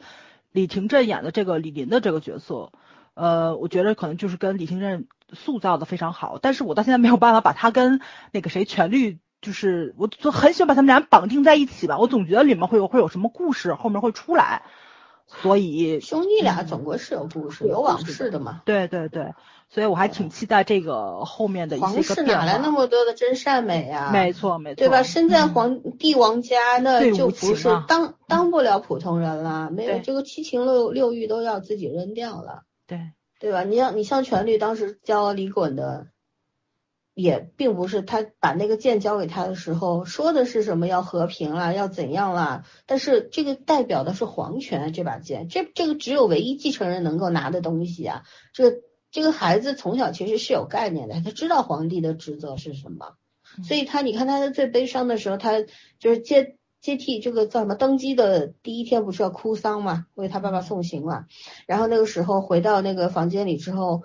有人在旁边的时候，他就不哭啊，他是很倔强的，他并不是因为说，嗯，对，并不是因为我性格倔强还是怎么样，而他他知道作为一个皇帝，在人前是不能哭，因为不能展现软弱的那一面。嗯。他内心很柔软，所以他才会爱上太乙这样的女孩子嘛，嗯对吧？就。嗯像每个人再强悍的人都有软肋啊，嗯，但是他不可以需要柔软需，要有，嗯，所以要有一个一个人来所以其实相对来说，金边想讲人的恶，但是他就是就是借了一个平行空间的这么一个概念嘛，就应该讲了。会讲功名利真的，嗯，对，其实就是想讲功名利禄、万人成魔这么一件事情。嗯，但是也也也给大家留了点希望，就在这儿了。我觉得这几个比较主要的这个角色，可能可就肯定不会按照皇叔的那种想法去做，所以肯定会是一种力量吧。就是人一旦嗯得到了自己想要的东西，然后这些东西本来是你没有的，你像抢来的一样，突然天上掉下来的，你就会用更大的力量想要去守住它。对所以这个时候你就会想把那些知道你秘密的人给干掉。对。这都是变数，但是我觉得李玲她是非常觉得自己掌掌控能力肯定很大。你看，同样的那个闪光，呃，就像闪电一样的那个疤，嗯在李衮身上的时候，李衮就痛的不行了，但是他已经上升到脖子和脸了，嗯他都没有感觉了。为什么？因为他是他比比李衮大二十几年呢，他经历这个东西已经二十多，他已经麻木掉了，是的，或者说还是痛的，但是他无视掉了，嗯对吧？所以像像他这样的人，他对自己是异常自信的，他觉得他可以掌控这个世界。你看他被迫逃出大帝国之后，他也没有颓废啊或者怎么样，从来都没有过。嗯他觉得他你他跑到大韩民国第一件事干嘛？杀人，一天之内杀了三个。当然那小孩没有丝毫的恐惧。对那个小孩死没死不知道，也是个未知数，对吧？我们也讨论过，说那个孩子可能没有死，嗯，因为没有出现尸体，对吧？可能没有死，也是一个准备用来接替李衮的这么一个人，现在藏在某处，或者还真的藏在那个不流动的空间，也不一定。嗯对 对吧？对，所以各种埋埋的线都存在着。就是我是觉得说，像李陵这样的人啊，不能够以我们普通人的那种普世价值观去衡量他的好或者坏。像这样的人，没有什么好坏的。你像任何一个皇帝，我们下午在聊的时候，我们聊到那个魁由靖难，就是当时朝鲜的那个世宗大王。他本来是首阳大君嘛，他的那个侄子当时是端宗，后来呢，他觉得端宗这个人不行，然后他有很多的治国理念，他确实是很牛逼嘛，他名叫李柔，然后怎么办呢？他就把那个当时的右相给杀了，左相还是右相给杀了，姓金的一个一个这么一个丞相杀了之后呢，他就慢慢的把他的这个侄子也搞下去了，他自己就成了大王了。成了这个世宗大王，然后呢，成了怎么说呢？朝鲜历史上的一代明君吧。他发明了这个朝呃朝鲜的文字，替代了我们的中文，因为以前是被殖民的，一直是用中文的，对对，是用汉字的。后来包括他亲自率军呃打掉了日寇啊等等啊，然后平定了四方，所以他是一个非常有建树的这么一个一个国王，但是。你要非要说要看站在什么立场上吧，作为老百姓来说，就你谁给我吃饭，我听谁的，嗯对吧？但是如果作为他对家来说，就觉得他是个坏人哎。作为他的侄子，还有他皇室当中的人如何看待他，就会觉得，哦，你是这个是个反贼，对吧？对你把自己的侄子给推下马了，然后杀了那么多人，坐上这个位，你满手是鲜血，等等等等。可是。你像看我们历史上，中国历史上历朝历代的皇帝，哪个手上不是鲜血淋漓？对对，不是有多少人命吗？所谓一将功功成万骨枯，对吧？有无数的白骨在他脚下啊！也咱也不说不说郡主了，咱们就说普通的那种巨商那种大鳄，财富累积的阶段当中，整个过程当中，有谁是干净的？没有干净的。成了名之后，大家才会无视掉这一切嘛，对？嗯、所以就是对于李玲这个人，我其实我也是很喜欢李廷镇的这个角色，嗯、我是一直很喜欢李廷镇。我最早看他的作品很早，他在那个《爱在哈佛》里面也有角色的，后来那个《百万的遗产》这些片子我都有看。是他演的是谁啊？谁还记得啊？就 就知道有他嘛。应该是我看最早的韩剧之一。对，然后后来那个他和 Rain 演过那个追什么者，追啊、哦，我知道我知道你说的那个，对，对他演的是个警察，嗯、然后反正 Rain 就演了一个小流氓嘛，对吧？嗯、那个片子。这两个人就非常出色，都是人高马大的，跑起来打起来都很好看，有打戏。女主是那个李娜恩，嗯嗯，就是袁冰的太太，对对对对叫李娜恩，对，嗯，对，那个蛮早了，也是两千年，两千年初的好像是，二零一零年左右的作品吧，嗯，那那个时候的蛮早，十年前了。那我一直很喜欢他，一直觉得他非常有魅力，越老越有魅力的那种。嗯然后这个角色我是很意外看到是他出演的，这也是我看这部剧的原因之一吧。嗯，对，中五路的人来演，这确实是，嗯，而且是个演了个配角，对吧？给两个小字辈配戏，我觉得韩国演员这点很好，就是他们不是很挑什么电影和电视剧的，还是要看班底和和剧本。关键对主要是他习惯了。眼睛边的剧不丢人，好不好？对啊，对啊，对啊、就是都已经到底底线了，还能但怎么样？但是我觉得这个状态调整其实是很难的，因为当时咱们在看猎狗的时候，不还说那个谁了吗？就是那个。呃，金辉秀金辉秀，对，就是嗯你肯定大屏幕跟小屏幕镜头前那感觉是不一样的，但是你张力不一样。对你是看到那个谁李廷镇完全不那什么，就不 care 这种东西，管你大屏幕小小屏幕，就是罩住全场的感觉。很多年前全度妍演那个布拉格恋人的时候，我也没觉得他是大荧幕的，后来才发现他是走大荧幕大荧幕的，对，就这种嗯。人你就已经大而化之了，就是什么样的场面对于他来说已经嗯没什么限制了，知道对，在什么场合该做什么该收事儿，这是一个优秀演员的素养嘛，嗯。对吧？就像他，就是我一开始看他和权力同框的时候，权力算是会演戏的电视剧演员里边会演戏的，因为我们嗯有看过他好几部，包括《VS 二》里边他演那个反派嘛，对吧？杀人魔。很吓人的那个。对对，他那一起吃饭吧二里边演过我们徐贤真喜欢的公务员，但是最后也选择了尹斗俊，对吧？嗯反正就是怎么说嘞，就是一直都是演技比较好的三十岁左右的男演员里边的一个。但是和李廷镇同框的时候是瞬间被碾压的嗯，这个没有办法，嗯完全没办法。对太优秀了，没有办法，对，扛不住。还有对情节最喜欢的情节，其实没有什么最喜欢的情节吧？我觉得目前六集来说、就没有完全打动我的情节。我特别喜欢一句情话，就是嗯呃呃，李衮把女主送回大韩民国的时候，然后那个李他不叫了一句李衮吗？当时说的是啊，我嗯第一次知道就是我的名字就是出现的时候，他以为是不被别人去喊。嗯是为了被你原来是只为了让你一个人叫我的名字而啊存在的。哇塞，我觉得金边这情话实在是，所以我我那时候开始我就说很久不见金边撩人了，然后撩人聊起来还是有渣男的天分，啊你知道吗？对对我想起来一个情节了，嗯就是我其实有两个点，一个是女二，就是呃甄恩彩的那个女总理，嗯就是她在这个日日军的那个舰队进入了韩国内海的时候，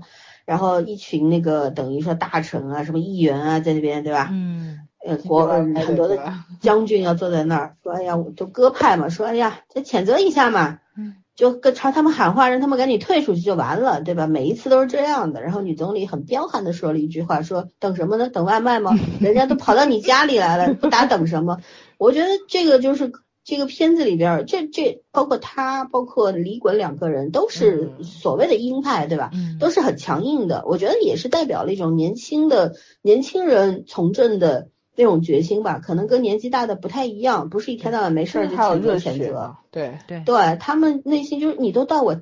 不是带在我家门口，而是已经到我家里来了对。我我还要我还跟你示什么弱呢？对不对？咱们就开干吧。就是嗯我我觉得这种东西，你说他，反正就挺热血的。你说它特燃好不好吧？这这就嗯不一样。其实你说那些鸽派那些老人说的也没错啦，就是说说真的打起来的话，就是世界大战了。嗯这个东西最后受苦的也是老百姓，这也是一种考量，对吧？谁都不喜欢战争。但有的时候，如果别人犯你疆土了，你也不回击的话，那就永远是打的事儿啊。，是的，嗯对，这个其实包括像后面李衮上军舰一样的，带着那个玉玺上军舰，军舰是一个道理。就是我觉得这是作为就是韩国韩国人，因为它本来就是一个半岛嗯，半岛国家，嗯半岛里边的一半，对吧？嗯，然后虽然是一个主权 岛国家里边的一，但是半笑死我。你这是数学题吗？韩半岛吗？是韩半岛里边他把这个这个分开，南部北部分开了。对啊，对，就是说，当然大韩帝国它是没有分南北的，对吧？因为他们在某一个节点，那个历史不一样了，韩帝国是发展，分南部和北部嘛，对，它没有分两个国家嘛。国家，嗯，但是你们知道有一个豆瓣上有个分析帖说，李衮这个角色可能就是金三胖啊，对我看到了，我快笑 死了。我昨天还死了说贴了，对有忘记了，笑喷了要。对，对，就什么有分析骑着王白马的三代，然后但是哇塞，但是他在里面一直在叫他金狗屎，哎，这这实在是。对啊，是是不韩是很有意国人他思？他对于朝鲜就是半岛的看法肯定是跟我们不一样的嘛，对他们接受的信息啊，包括新闻什么都不会一样。嗯，所以就是怎么说呢？可能作为一个韩国的编剧也好，普通的韩国人也好，对自己历史上面的这种一个国家分成两个国家这件事情，肯定是其实是一种伤痕对他们来讲。对，就是永久的伤痕吧，很痛苦的这件事情，几因为几年金边的年纪，应该正好还是对那个历史记忆蛮深刻的。嗯，对，而且因为在太多的韩剧和韩影当中，我们看到了关于南北韩的南南北朝鲜的这个故事了，是吧？嗯嗯，然后我觉得作为一个韩国编剧的话，他为什么要制造了一这么一个理想中的国家，要制造一个理想中的这么一个皇帝，对吧？嗯，就是想要在我在现实当中无法实现的世界，在故事当中去展现出来吧。是的，是的，嗯，这是不应该被嘲笑的一件事情，对因为我们理解不了他们的痛苦。嗯，怎么理解不了？咱们的台湾还没回来呢。哦，那个还是不一样的。你你得站在台湾人的角度上才能够去理解。对关键问题是，你知道他们当时被划南北韩是苏联和美国商议的，不是自己选择的。嗯，啊，对，这倒，是，就是哪一天你你要是真的当时如果接受美国那个协定长以长江划界的话，我们今天就是这样子。这个怎么说呢？我印象中就是早两年有一部这叫什么来着？就是也是一部国产电影，但是票房非常非常的低，是刘是那个演那个雷锋的日子那男那男那男主角叫什么来着？刘佩琦。刘佩琦演的，演的其实就是清末的那场跟外国人荷兰他们作战的那个之后，他到故事结尾，他其实就是讲了咱们唯一赢的一场，清军赢了一场的那个战役，后面就开始八国联军不就进来了嘛？他就是这个就这场赢了的战役完了之后，其实是一张以前的大清地图，然后就是写的是那个入侵或者怎么着战火，我们就开始边界线就着火了。然后烧烧烧烧烧，最后烧成了一个中国地现在的中国地图。我靠！就那一瞬间那种感觉就，就你你你明白吧？就是，嗯，我现在对我就就唉，不说啥了。啊，就这种历史伤痛，就你肯定不是那个时代的人，但是就是作为你老祖宗的事儿，你心里也会难受，这是肯定的啊。他在每一个人的心里面存在的方式是不一样的，但是其实我们都没有办法回避。嗯对，这个因为怎么说呢？我看到当时就顺便说一下这个我们要提的这个题目吧，顺便把这个。角色讲完了吗？没有把这个往后面压一压，我们先把，既然讲到了这件事情，我们就顺势把它给说了。就关于第六集当中平行世界当中的这个大汉帝国啊，这个遭遇了日日本海军的入侵，然后呢，皇帝李衮御驾亲征，然后你作为一个观众来说，尤其是作为一个中国观众来说呢，是如何看待这段戏当中编剧的一个表达？因为我们当时我是当时开着弹幕看的，我看到了诸多的嘲讽，就说哎呀，你看韩国人。呃，都会瞎联想啊，现实当中都没有主权啊，没有这个战士指挥权等等。我觉得这些人其实是属于没有常识的。我在这解释一下，很多人说韩国没有主权，这当然是不可能的。嗯韩国是一个主权国家，那么他为什么在会会有美国驻军在那边呢？其实是因为这样子的，一九九四年的时候，美国已经把战时的指挥权给交还给韩韩国了。但是呢，因为韩朝这个对立的关系，他们是嗯没有这没有建交的。如果说都不需要宣布打仗，就可以直接打起来那种那种状态，就嗯直接可以进入战时的，所以才会有一个叫战时指挥权这么一个东西。但是美国在九四年还给他们了。可是呢，为为什么他会把防务的一部分交给美国呢？其实就是需要美国来帮他们做防着朝鲜那一嗯哼，对，一个镇守作用，当然不仅是朝鲜，还有他的其他的邻国啊。嗯。对，嗯对，所以大家很多人误会了，一直说叫嚣着说，哎，弹幕里面很多人说，连个主权和最高指这个军事指挥权都没有的国家，怎么怎么的？人家是个这个国家，就是怎么可能没有呢？对，就本来就是很多人对韩国就没有做出最基本的了解之后，发出那种可笑的嘲笑，在这边我觉得我们要更正。然后本身他们对于他们来说就是一段非常屈辱的一段历史，当年的呃三八线是怎么分割的等等，对吧？嗯，对，一个，就像我们曾曾经不也是有国外的驻军嘛，嗯然后也有租界等等。你你提到这一段，你不会对不会觉得就是国家主 主权沦丧到这种地步的时候，对于我们中国人来说，我们为什么现在说起来恨得牙痒痒？不都是同样的他把感情吗？你这儿建的再漂亮，那也没有什么值得高兴的事情。嗯，对，都是深恶痛绝的。想起来那些往事，那些历史，恨不得现在我们是最强大的国家，对不对？嗯恨不得以牙还牙。但是每个人都是主张和平的嘛。然后，呃，还要讲的是，就是韩国虽然是美国一手扶植起来的这么一个发展起来的国家，但是它从来没有沦丧主权的，就是在美国手里面是没有的，它是有独立自主的外交权利的。嗯嗯，然后，然后它也是联合国的成员国，你说它没有主权，那不胡扯吗？对吧？但是呢，韩国之所以成为一个独立国家呢，是因为当年美国军队帮着他们赶走了日本的殖民者，对，然后解放了韩国，所以后来的韩国呢就变成了一个离不开美国的国家。小弟，对，然后那个基本上主权其实没有多大的自由性。嗯，其实要这么讲的话，世界上有很多国家都是没有完整的主权的，没有完整的主权的，因为碍碍于这个政治的原因啊等等，对，所以我觉得在看韩剧的时候，我们总是很多的国人，国内的观众对韩剧。或者是韩国这个国家表达出了深深的鄙视的时候，我觉得本身就是一件可笑的事情。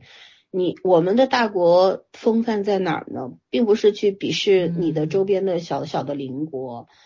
嗯，而是要去尊重每一个国家的权利吧，对存在吧尊重弱者，对保护弱者，这才是强大的一个表象嘛。对呀、不要老是一听韩国一提韩国就棒子棒子，你本身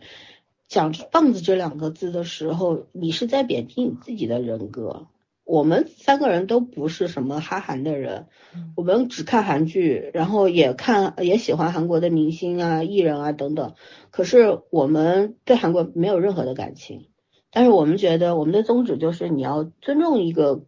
任何人，然后尊重一个国家它的存在价值，对吧？嗯而不是整天觉得自己是老大哥，可以。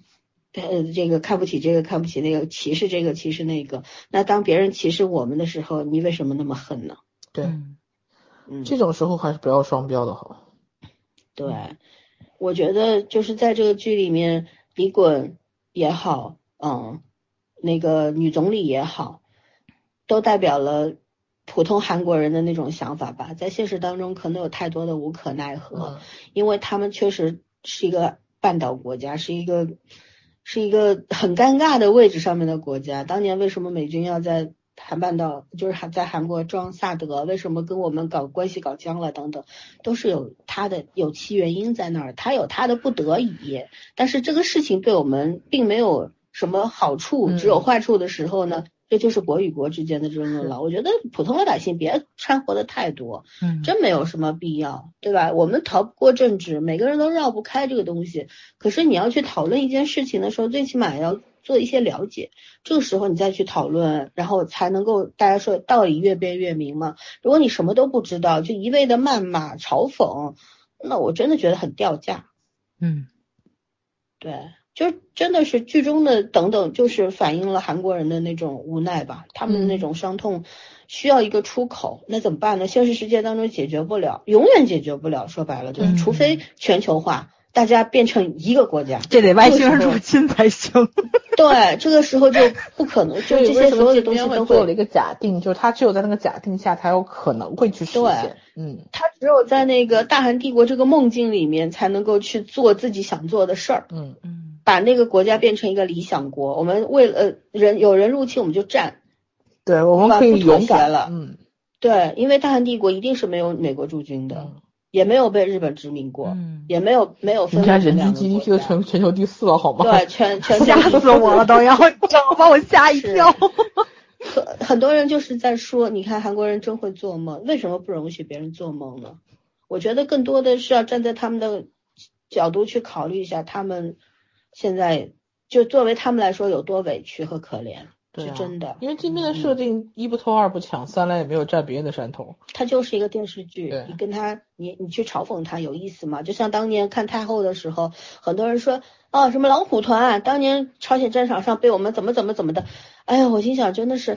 你跟一个电视剧较什么真儿呢？对不对？老虎团他也没说他当年战胜了我们的志愿军啊，嗯他只是说老虎团是他们一个最出色的军队而已。你就知乎上有一大群的男性知友在那边嘲讽人家，这神经病嘛！简显直是示自己有文化。咱们自己的国剧，这一天到晚御剑飞行的，你们也信吗？不是，关键是手撕鬼子你们都忍了，对呀忍不了人家做个梦呢？对吧？好嗯吧，我们继续聊角色吧，圈圈来哦，角色。角色啊，我说我说男主吧，反正我觉得我个人觉得李敏镐在这部剧里面是让我有眼前一亮的感觉的，就是我不跟别人比啊，因为说实话，就就他们这一代实在是有才华有颜值，然后同时具有的都有，就是横向比的话，他不太沾光。但是我个人觉得他这两年，就起码在这部剧里面，我是感受到他的进步的，因为在之观众缘前挺好的，我真觉啊得是他发展不错，他观众缘挺好的。他他在我的之前的观感上，其实就是韩国的一个顶级流量，因为你看嗯。他的资源是很好的，就大导演不不是大导，就是电影他也有，电视剧他也有，然后好的剧本，然后起码在商业性上很强的剧本都找了他。嗯还有袁咏仪这样的粉丝，对，所以啊，好吧，这件事情我站张智霖好了。然后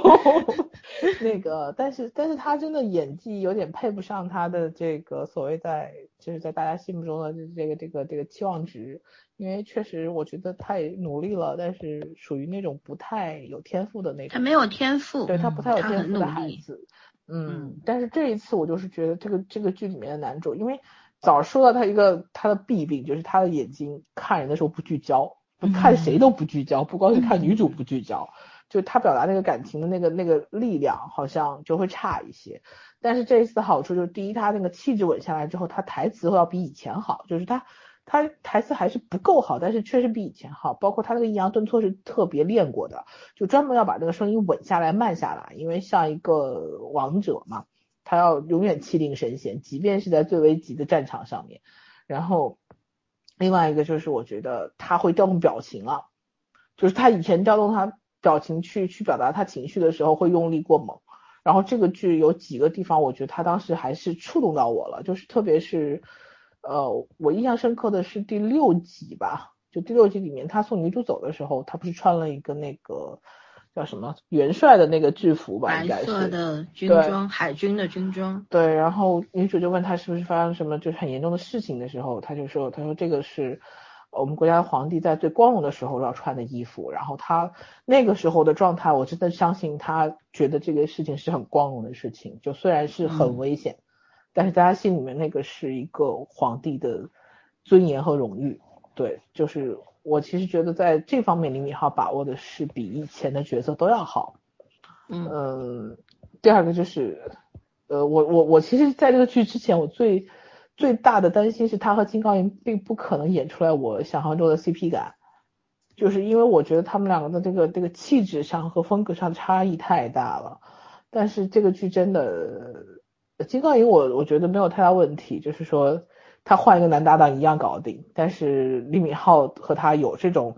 情感上的那种互动性，我觉得也演出来了，虽然。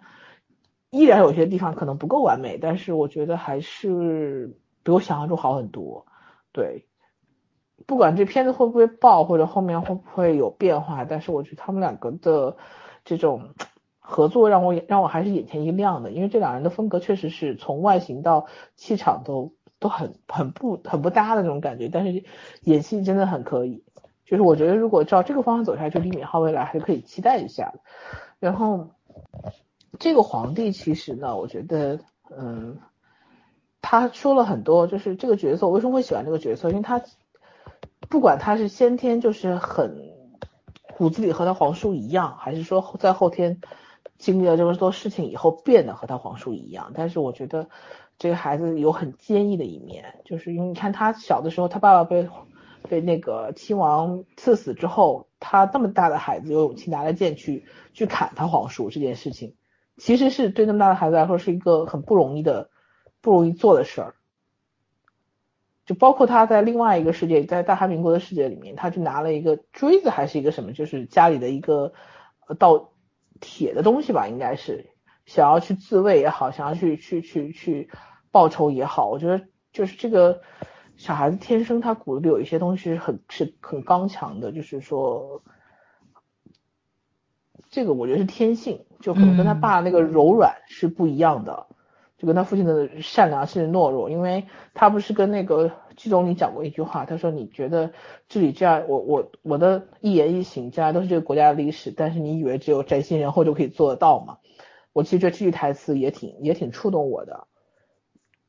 就他很明白他人生的。所有的路都已经注定了，就是不管未来是怎么样的，他他不想去做内阁的一个吉祥物，我觉得这是一个国王，他就那种格局是不一样的。对他不把自己当成一个对，就是像现在很多皇君主立宪制的国家一样，就是皇室就是一个象征。对，他希望自己真真实实的 是这个国家的主人。嗯，只不过可能就是和总理执行不一样的责任。对对，因为总理其实。在跟他交锋的过程中，不很多话不都说吗？说你要正直或者怎么样，其实是一种调侃跟一种就是两个人打机锋在里面。他第一次反击，完美搭档。对他第一次反击他，就是因为女主来了之后，他才反击的。其实前面他都是在配合总理，所以我觉得其实他在跟女总理的过程中，前面是女总理在引导他，但是后面的话可能两个人会真的是配合上。嗯，他心里面是很清楚，女总理跟他两个人，说实话。女总理对他那个，我我也不相信是爱情，那就是一种权力的加持而已啊。对，没错，没错，对，就是说你是你是我的目标，然后你被别人抢走这件事情，我很不爽。跟我喜欢你被别人抢走这件事情，我很不爽，是两回事。嗯，对，就是已经势在必得了。呃，你身边的那个位置只有我最合适。几个财阀的太太不是说了吗？当总理只有五年任期，当皇帝的妻子，对，那就是终身制的嘛。终身制，对，嗯。对，所以你想，一个从底层爬上来走到总理位置的女性，她不可能傻白甜，对，只眼于目前，她会得到她能够得到的最高位置。哎，我觉得她妈妈可能跟皇叔有点什么关联，因为那皇叔那把伞在他们家出现过，出现过，对，嗯，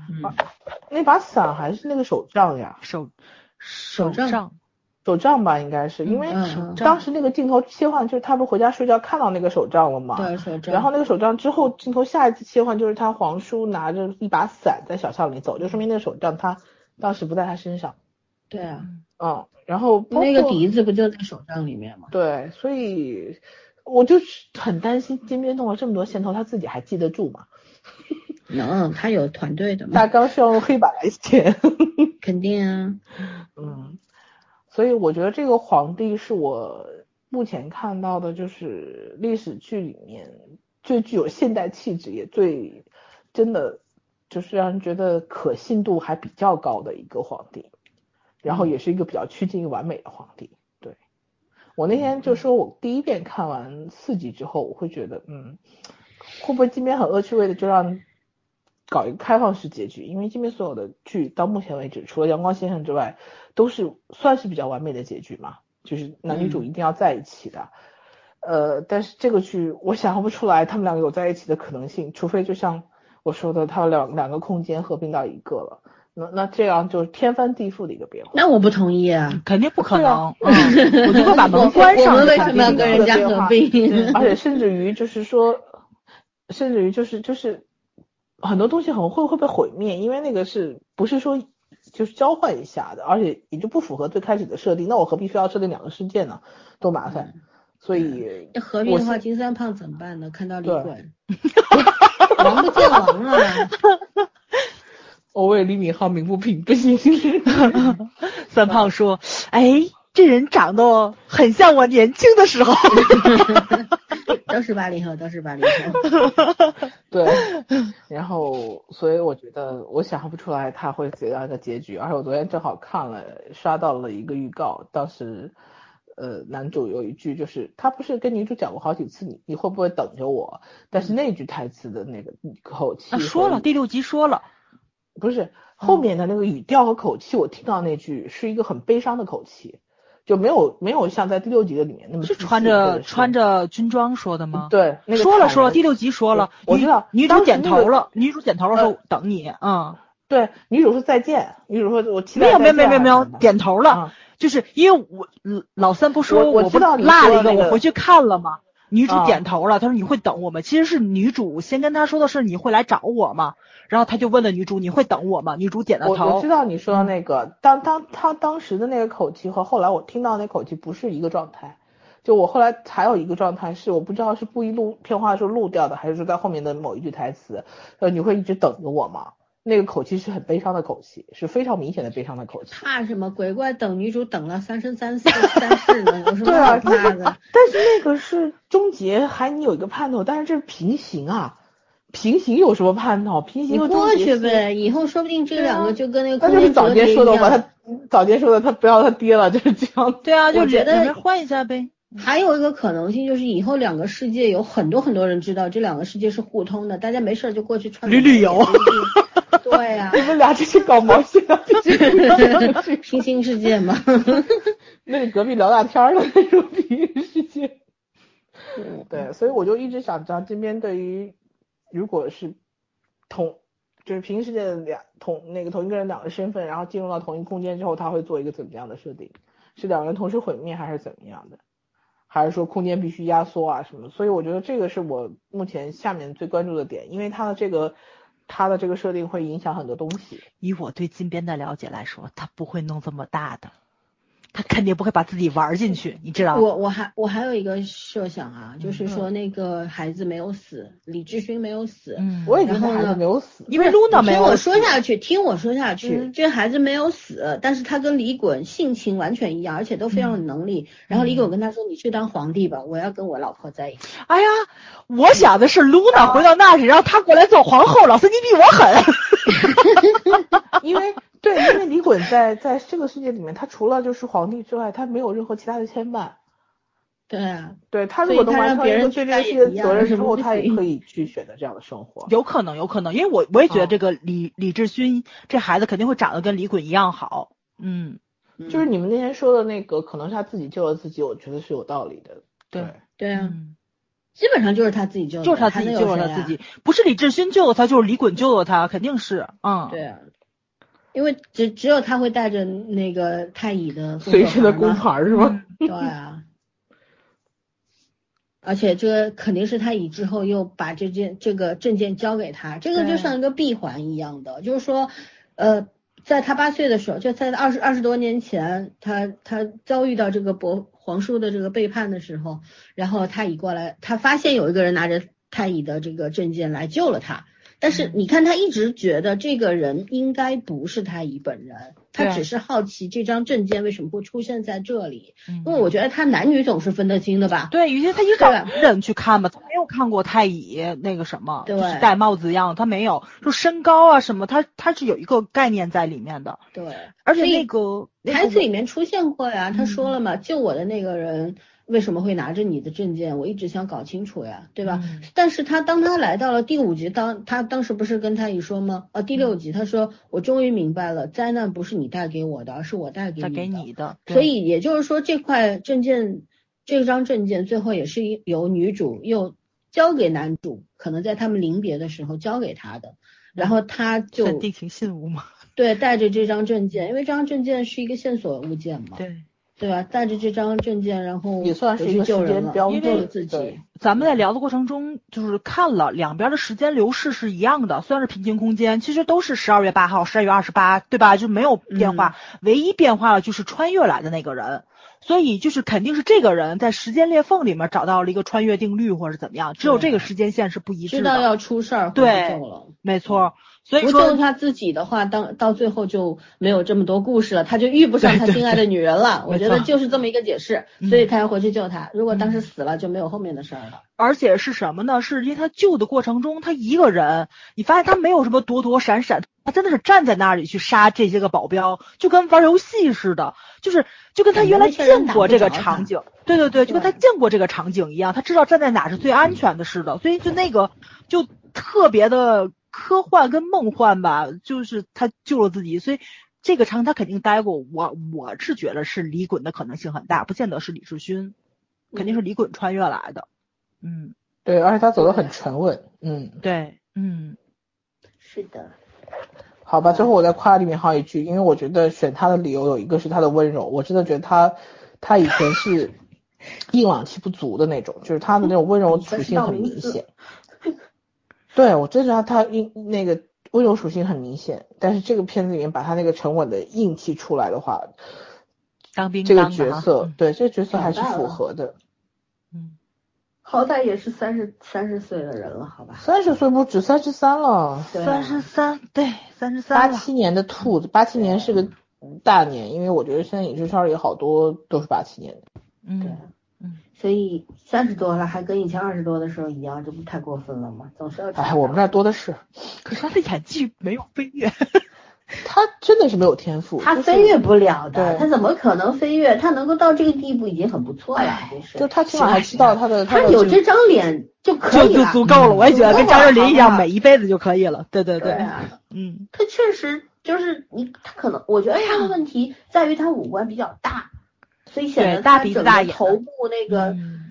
近景上去的时候，觉得他脸特别大。其实他脸不大的，配他那他脸不大，但是他是大五官，大五官的话就是冲击比较，大五官配小脸会冲击比较明显。他挺像个火柴人儿的，就是身子又细又长，然后就显得脑袋大而。且我觉得他的五官可能是那种就是，呃，在镜头下面会很好看，但是不太上镜。因为我看了看他这么多年，他应该是没有，基本上是原装的，没没有怎么动过，长得就是这样子，差不多。在婴儿肥是消掉之后就很好。因为是车祸受过伤和丁宇两个人车祸受过伤嘛，所以他走路好像是有一点问题的，他脚受过伤，然后也是好像是因为嗯内脏哪个肝还是什么有有病嘛，所以说吃药嗯对吃药，所以导致有一段时间非常的就发胖了嘛。对对，嗯看出来。现在又回来了，基本上就是说，所以还是我觉得他还是很努力的，对，在这方面来讲。嗯其实还是还是就是说只是缺乏天赋而已，但是是一个持续在进步吧，嗯对，刻苦和。努力的演员嘛，对吧？嗯很很很知道自己想要什么的。我补充一个我喜欢的场景，因为前嗯面说有两个嘛，一个是打仗的那个，还有一个是当时太乙过到他们那边之后，就冒充女保镖嘛，然嗯后他不是演讲完之后，他拿了那个。阿颖的那个手边手手上的那个对讲机，说我帅吗？那一段，嗯很搞笑，好好笑。然后整个呃护卫队就都懵逼了，说怎么回事儿？然后每一个个都捧着着表忠心。对对对，我一直认为你很帅，可能那一段很好玩，就很有幽默感。而且当时他在那个做演讲的时候，就是导演一直在拉金高银这个角，就就太乙这个角色背影有种崇拜的。对，对，然后用背影展现内心，我觉得不容易。这个这个金可以演的好，人家对对，人家连马尾辫都会演戏，这这 哎就是专天门用这种起伏的状态嘛，内心起伏的状态，故意拉的背影，对。嗯，嗯，好吧，我们要抓紧时间了，要聊聊服道化剪辑和音乐。哦，嗯，这个早上来吧，这是你擅长的。对先讲你讲了，我们就不讲了。早上可以 早上可以从那广告植入开始切入，就要抓紧啊！已经两个多小时了。不说广告植入，广告植入前面讲的差不多了，我讲一下它这里面的道具，因为我觉得我我我对道具特别感兴趣。我们聊的过程中就聊了那个就是它那个笛子嘛，嗯我查了一下啊，它这个笛子最先出现在《三国遗事》这一本书，《三国遗事》这本书不是咱那三国，是韩国那个高句丽百济新罗那三国，就是呃哎，你呃，说这咱万波西笛是真的存在的吗？是真的存在，但是没有传下来。然后好，因为我去查这个笛子嘛，嗯最多的是在游戏里面出现过，但是呢，就是它它的史它史料里面确实也也有这个东西，是在西元六百八十二年出现的，就是新罗神文王时期。然后呢，就是说从东海龙王里面拿了这么一把竹笛，嗯这里面也是竹子的，也是竹子做的。就是说，传闻说吹响了这个笛子的话，就是会面临多难缠的敌人都会退兵，然后呢，疾病也会消失，干涸的土地会迎来甘霖，然后雨季会放晴，风会停止吹拂，因为它本来是个岛国嘛，是对吧？这这是个半岛国家嘛，对，海浪会平稳，所以这个笛子就很神奇。而且韩国呢，它庆州那边就有专门跟这个笛子相关的一个节庆节日。然后就是跟音乐节相关的，世界各地只要是跟笛子，什么爱尔兰的风笛呀、咱们中国的葫芦丝也去过，嗯，所以我估计他这个弄了半天，弄不好也是个旅游业就可以开起来了，你知道吧？所以我觉得这金边这个商业头脑真一般人比不了。这个善用任何元素啊，对嗯叫万波西笛，对，真难听。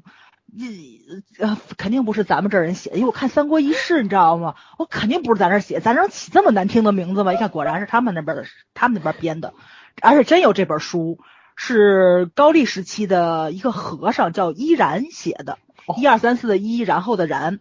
然后咱们的岳麓书社还出过这本书，人民币三十五元，感兴趣的可以去那个 买一下。我以为你要组织团购呢。然后我就查了四言剑，因为就是老老森嘛，当时我们在聊之前，老森说的是就觉得就是人肯定是有正邪两面的，所以我就从这方面去讲，我觉得他所有东西都能对对照上。就是我觉得这个笛子很邪乎，因为你能穿越，对吧？穿越两个嗯平行空间，肯定是制造一个穿越的门，是一个邪物。对对，是个邪物。所以我觉得那个四言剑应该是个正品，应该是个正的东西，因为相生相克。对对对对对，而且他把这个竹笛头给砍断了嘛，所以我觉得那嗯四银剑肯定是一个关键性的道具，后面肯定会出来。我就查了，然后发现四银剑前面还有个三银剑，这个东西是道家的。然后查了查了，就是把这个三跟四我去掉了之后，查银剑确实有这么个东西，所以我就觉得金边这有点装逼了，你知道吧？因为这个嗯道家的剑是专门 用来求雨斩妖啊、画符啊。而且上面确实是有字，银剑上面是是有，哎，这名字太不好听了，银剑。不能往后想。对，就是这个，就是这把剑上面也也写了这些个字，但是呢，正统的这个银剑上面应该是用篆书写的，咱们看了这上面写的就是正常的这个繁体文，对对对对对对，它应该就是标准的文字。然后呢，嗯，不是篆书的，篆书一般咱都看不懂，上写的是什么。然后这个字也是跟电视剧里面的完全一样，就是钱将经、坤应灵、日月相、月独行、飞雷电、运天心、崔仙鄂、亨利贞，这个跟这个里面是完全一样。但是那个谁，当时全律念这个剑上刻的字儿的时候，他是用翻译好的韩文音念的，不是咱们汉语的那个发音。所以大家可以去看一下，跟那里面完全一样。我我就觉得金边这点还是挺厉害的，但是这个剑的功能是完全是不对的。然后我就去查了一下剑而已。对我就查查了一下，就是道家的剑是有很多种功能在的，但是有一种剑就是咒剑嘛，哦，咒剑就是神剑飞铁，化气于身，取彼日月，炼以丙丁，三年建成，斩邪路人，不杀无罪。不乏忠臣，犹为此而忘用者，如失此盟。就是说，这个剑就是道家的这个剑，就是杀人只能杀坏人。所以说呢，就是那个谁，我觉得那个皇叔又拿了这个剑，就是四言剑去杀了那个谁，杀了那个全律演的那个前面那个皇上。那么就是有两种可能性，一种就是老三说的，全律他就是一个挺善良的人，虽然他的政治能力就是。呃，未必能够、嗯对，就是未未必能配配上他那个位置，但是他德是配这个位的，那么就可能就是这把剑就是杀了一个好人，那么皇叔肯定得有事儿啊。还有一种就是我这种猜测，就是他也不是什么好人，所以这把剑杀他也是比较正确的，所以不知道后面他怎么去圆这个。呃，我觉得虽然金边有点装逼，但是他这两样东西确实用的是对的，因为道家这个剑确实是正统。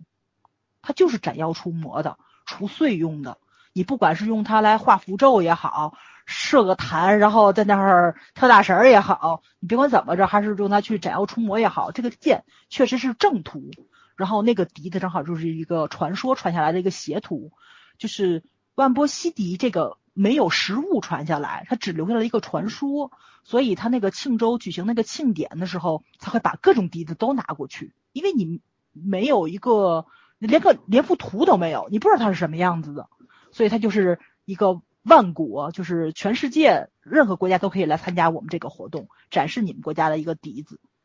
但是它这里面就有这个笛子的那个形状了，但是又被毁掉了，就是。呃，而且是在大韩帝国出现了，就咱大韩民国是没有的，就这个正常的历史上是没有的，我觉得也也挺正确的，所以我觉得这个笛子我肯定得毁掉。就是你想把那个，一个是因为圈圈说是这把迪森跑得一合为二，我觉得二合一合为二啊，对，二合为一之后再毁掉。对对对对对对对对，但是我觉得肯定会合的，合完之后再再回，再，因为他那句记所有是钥匙，就意味着他要合嘛，合完之后你才知道真正的。他要封闭这个世界，他也得找到那半把笛子，所以说这笛子肯定会合在一块儿。至于他最后是打开两个世界，还是把这中间这个合上，那就不好说了，对吧？这就就看皇帝怎么做了嘛。然后我。我你刚早上说的那个四银剑，那豆瓣上面的那个跟你的解读不一样，我也顺带念一下吧。他说，剧中出现的四银剑指的是影年、影月、影时、影日、影时打造的剑，所以称为四银剑。然后，对，除除此之外还有其他制作要求，比方说对原料的要求，比方比如说对火炉方向的要求，呃，然后他这应该是道家铸剑的一些个，为什么叫四银剑？对吧？对，嗯，它有这个讲讲究是吧？要就是说要在太乙方位设置火炉，而就是太乙，对对对。然后说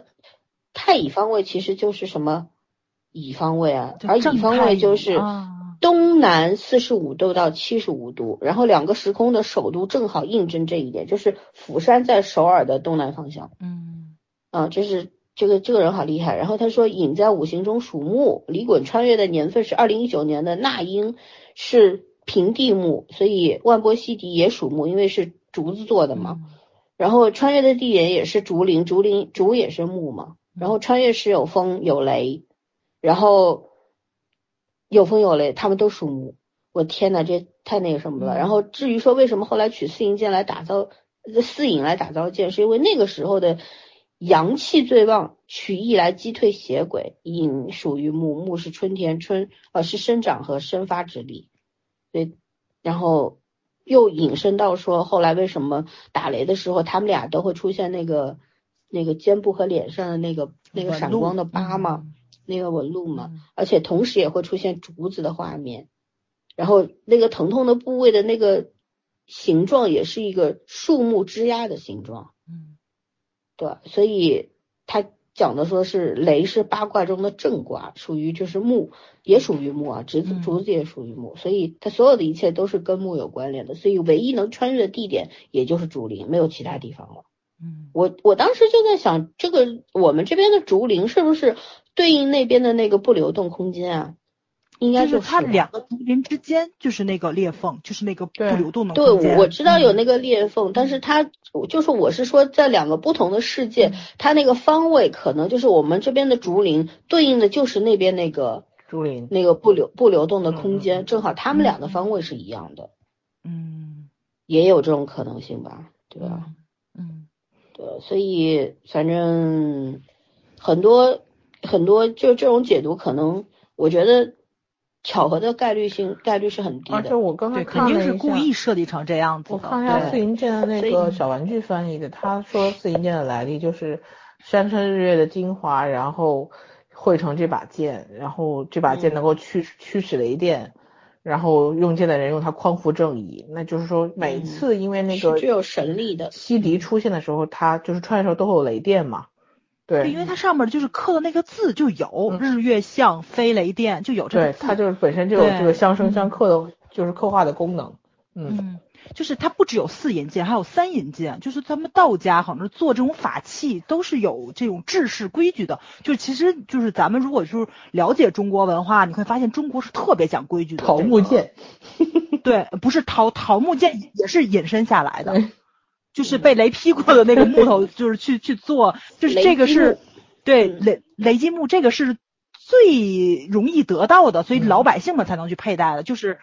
所以它这个都是从道家演化下来的。但是这个很多制式跟规矩，包括咱们什么品级穿什么衣服，然后就是你每个朝代的古董都不一样，肯定它就是规矩你是能应和上的。但我觉得就是金边他能费力去想这个事儿也挺难的，因为咱们作为咱们自己中国人，其实我今儿要不这剧我都不会去了解那四银这到底是什么东西。对，所以以为就是为了起个好听的名字。金边每次都把你搞得跟文盲一样，看个剧看的。没错没错，而且他是真的，就是他不是胡诌白咧写上去，真有。就是我，就是我觉得大家可以把他们的民间传说写成一个嗯很好的剧本。嗯啊，而我我们都嗯。是古代写过，而且今天写下来就是他们真的，我们也有很多编剧号称自己翻了很多资料，然后剧本写成那个样子，你知道吗？对。就我为什么说金边敢于去挑战自己，除了他真的是对自己有要求之外，也是他实在有能力，嗯，就是消化掉这些内容的能力，嗯。嗯，大家结合的很好嘛。嗯，也许就是无意当中翻了一本书，看到了这个什么万波西迪和四银剑的存在，但是翻阅量阅读量两个道具，蛮大的，突然就，编出编脑子里就有了一个构想，嗯然后就变成了一个剧本儿，也不一定，对吧？好的作家是有这种能力的呀，他可能就是看到了一个小细节，然后就想到了一个大世界，脑海里面东西是随时会整合成一个完整的世界的。嗯，然后音乐呢？你们要聊聊音乐吗？就是，其实我觉得这看到我想说这一次音音乐并不是最打并不是动我的，全剧里最出彩嗯的，就是而且甚至于是我看金边这么多年剧里面最可能出不出彩的。彩的还没弄出来。没有没有嗯我觉得他刻意的弱化了音乐的那个能力，他只会在开头和结尾和很个别的一些地方做了一些音乐。嗯我觉得他是头一次靠镜头，嗯，对对对对对，完全是镜头打动的我。对，你看他用风声、笛子声、水声，想的，是是导导演的。嗯，这个导演很有想法的。就是他没有用音乐走嘛，风声自然界的声音，他靠的是自然界的声音和一些似乎是想象中其实是真实存在的声音，去代替了很多音乐的魅力。嗯，就是他那个竹林采集的声音，我觉得真的很好听。刷刷的那个声音很美，对，然后还有一种毛骨悚然的安静感。还有海浪声，嗯对吧？还有下雨的雨声，雨声，它里面经常下雨。他们两个每一次每一次经过那个摩天墙又被雷劈了。而且老三就是夸那个金边的那个镜头感特别好，所以我看的不是金边镜头感嘛好，是导啊，演对对，那个导导演，对对对，导演姓姓白是吧？啊白尚勋，嗯啊，白导就是老三跨白岛的那个镜头，所以我从第三集我开始往后看的时候，我就特意去留意了一下，然后就因为留意了之后，我就发现这个导演真的很厉害，就是因为那个呃，先是李敏镐，别李敏镐，李李衮穿越到了大韩民国来，他穿越来了之后，其实就是有很多他自己的个人镜头，因为他跟女主不经常在一起嘛。其实你看到导演用了好多就那种呃建筑物的镜面啊，或者说是就是嗯湖水啊或者是什么的，就是那种镜面儿的反应去反射，嗯对去反射李衮，就是这个人就是都特虚幻的那种感虚觉。幻的，没错，没错。但是当那个女主进入到大韩帝国的时候，她没有用镜面儿的反应，没有，她是用外另外一种，她用遮挡镜头。最明显的就是女主跟女总理在一起的时候，他们那个握手那个镜头，嗯，你只能看到女总理跟交握的手，这边女主她站的那个位置被东西挡上了。我我我是从那个时候我就心里嘎噔一下子，我想哦，肯定是有意义的，绝对是有意义的。就是就是他前面其实也也用了，我只是觉得哦，他跟男主不一样，他没有那种虚幻感，就是所以我就总觉得女主可能会属于这个世界嘛，就在这里了。所以我就觉得不会是李敏镐过去，但是也很难说。我觉得可能就是恰恰是一个相反的，就是老三说那种，因为那种也可能性比较大一点，对。然后呢，但是他为什么要把女主遮挡上？我觉得肯定是导演跟金边坐在一起去聊过人设，聊过后面的剧情走向跟他的一个设定。所对，以聊过一个导演自己想法，去，嗯，没错没错，导演用自己自己的这种东西，就是他自己的理解，去表现了两个人不同的人生际遇，我觉得肯定是是跟这个有关系的。但是到底为什么这样设定？就是李敏镐那种模模糊糊你能知道，但是女主我不知道，我觉得他那个遮挡镜头就很想把它抹掉，或者是怎么样的，就不太清楚，而且也不太真实，可能在这个世界，对，而且两个平行空间的那种内在逻辑联系，从曹颖那儿看是在同不同的物体上的同一个反应，对吧？烫手，但是在女主这儿就很奇怪，她是自己开着车从自己的反射镜里面看到了自己，坐在了后驾驶位上，对吧？坐在了后边，说不定最后他他们两个合二为一了。对，所以所以说这就特别奇怪，你就不知道为什么女就是任何设定到女主这儿就完全都不一样了。而且我我是觉得嗯。那个穿兔子装的那个 Luna，嗯这个这这个女主啊，其实呃就是 Luna，我觉得她是不存不是是事实存在的东西，她可能已经这个人已这个人已经没有了，因为女主的指纹也是查不到的，也就是说这个这个 Luna 她要不就已经不存在了，变成了一种类似于精灵的东西。就是一种一种表证嘛，就像那个爱丽丝里边的那只那只兔子那种感觉，就是一个引路者，对吧？嗯，对，就变变成了一个线索，因为它能够在两个世界当中穿来穿去嘛，它是没有障碍的，不觉得吗？对，嗯，对吧？它可以在两个世界里面自由存在着，但是它又没有那道疤，嗯，也没有什么。我觉得他他可能就是已经是不是现实存在的有肉体的人了，嗯，但是他也不是什么灵魂啊鬼啊，应该就是一个类似于精灵的东西吧，或者就是一种一种投射，说不定这个这个只只有你看只有男女主能够看到这只兔子，其他人是看不到的。看不到那个谁也看到了吧？就是那那几个小混哦，混儿，安影看到了，安影看到了，嗯，嗯啊，安影看到了，而且那个那几个小混儿知道 Luna 的样子，可是嗯他们看到的那个露娜跟那只兔子肯定穿他们看到是个兔子装的那个，但是对，未必不是同一。个人。嗯，对，嗯那他们看到根本就不是同一个人，我觉得。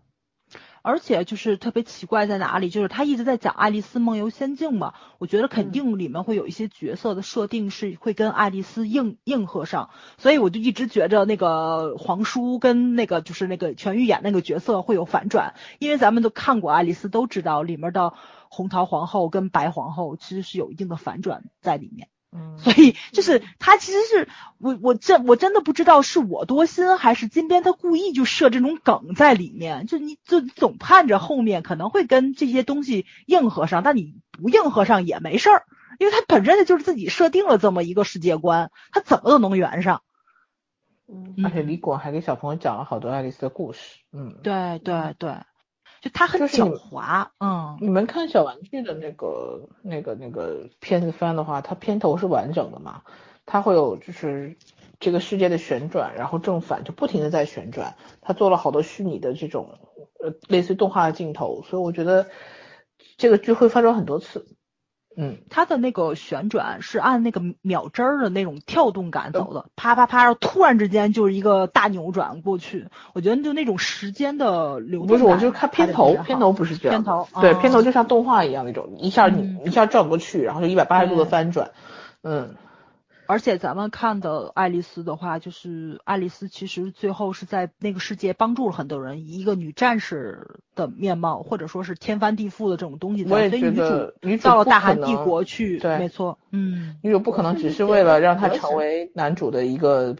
陪普伴，不会的，对嗯我有的时候会觉得这两个世界很像《怪奇物语》里的世界一样，就是中间就是一个镜面，然后我们在上面，他们在下面，其实两个世界是重合，所有一切都是对应的。嗯但只是我们不知道而对已，嗯，对，嗯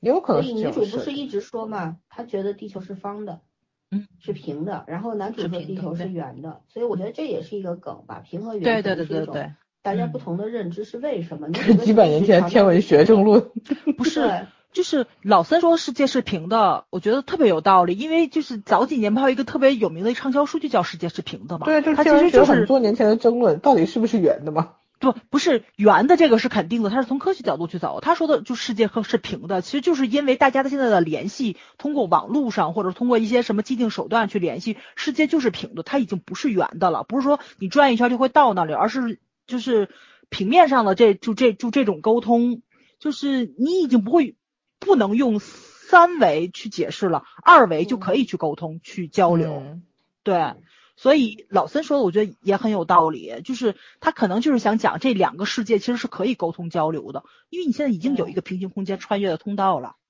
对？吧？而且两个世？界的人嗯相互影响，现在只在阿影身上出现了，其他人都没有。女主啊，女主看见了自己嘛，嗯，但是没有证明那个那个世界的女主是她是真实存在的。现在其实长着女主这张脸的是有三个人，一个是太乙，一个是那边的露娜，还有那个兔子。这是嗯三个人，我不觉得是不是 Luna，咱们不知道，对对吧？不知道我我觉得不是，我觉得兔子它不是一个人，它肯定不是人，不是魂，它就是一个精灵，它它就像童话故事里面的那那个兔子功能类似吧，我觉得就是这样一个嗯牵引着两个世界的这这这么一个联系的这么一个东西，说不定它来自于那个不流动空间也不一定呢。就各种嗯猜测，其实都可都是目前来说都是可以去猜的嘛。嗯，对吧？然后那边那个 Luna，但是没有人抓到他，那个黑社会 就是他找不着这个人。对对找不着这个人，这个人到底去哪？但如果说这个人是存在的话，不是说了吗？两边的人指纹应该是一样的，嗯，但为什么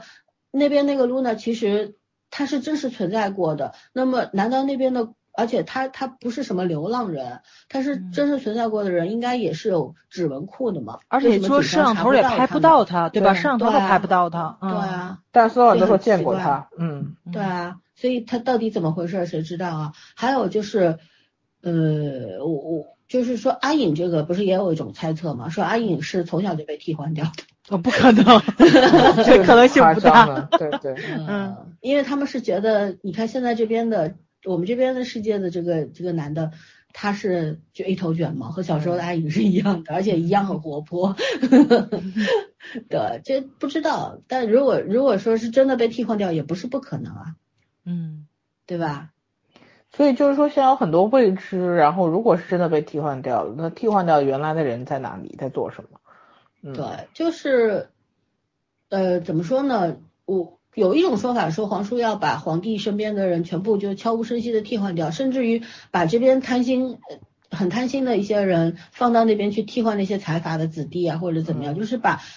皇室里的人以及皇室周边就跟这个皇室紧密联系的一些财阀，他都给替换掉财富和力量全部接收过来，说白了，对换成对我们下午不是还嗯说吗，女总理在我们这个世界上世界这边还没有找到对应的人，嗯，所，以她她也是一个一个比较有江重要的人。心才也没有，嗯，应该也是个变数，嗯，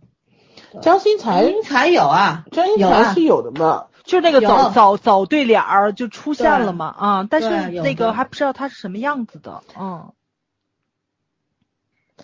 所以江新才应该是按照上一集的这个逻辑，是黄树下一个盯上的人嘛？嗯，嗯，对啊，他有啊，他只是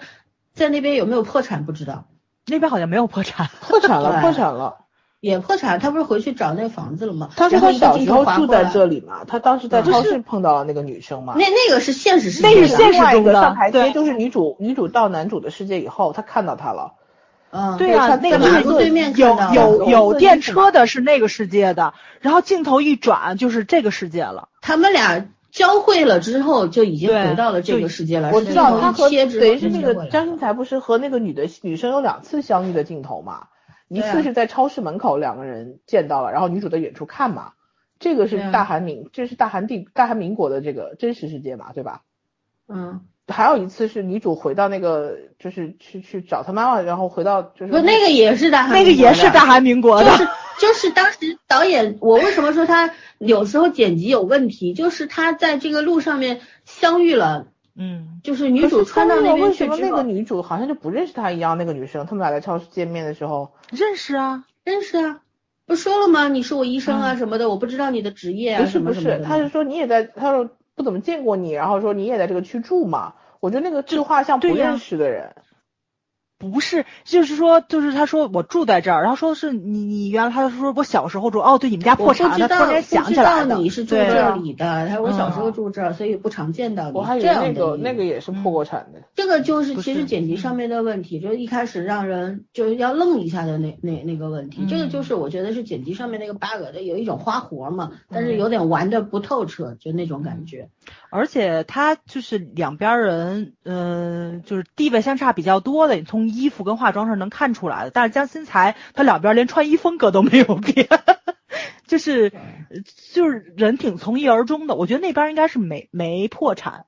但是他还是很他是刻意把那边的那个人嗯后面的那所他到底是怎么回事儿，到底是破产没破产，他什么职业什么的都给藏起来了因为他也不是警察。当时那个女主不是跑到警局去问嘛，有没有没江新才，有没有谁，但没有这个人。嗯，对不啦？所以也就是说，他在那边不一定是干警察的，不知道是干嘛的。对对对对，肯定也是个嗯关键性任务，嗯，关键性人物肯定是，嗯对，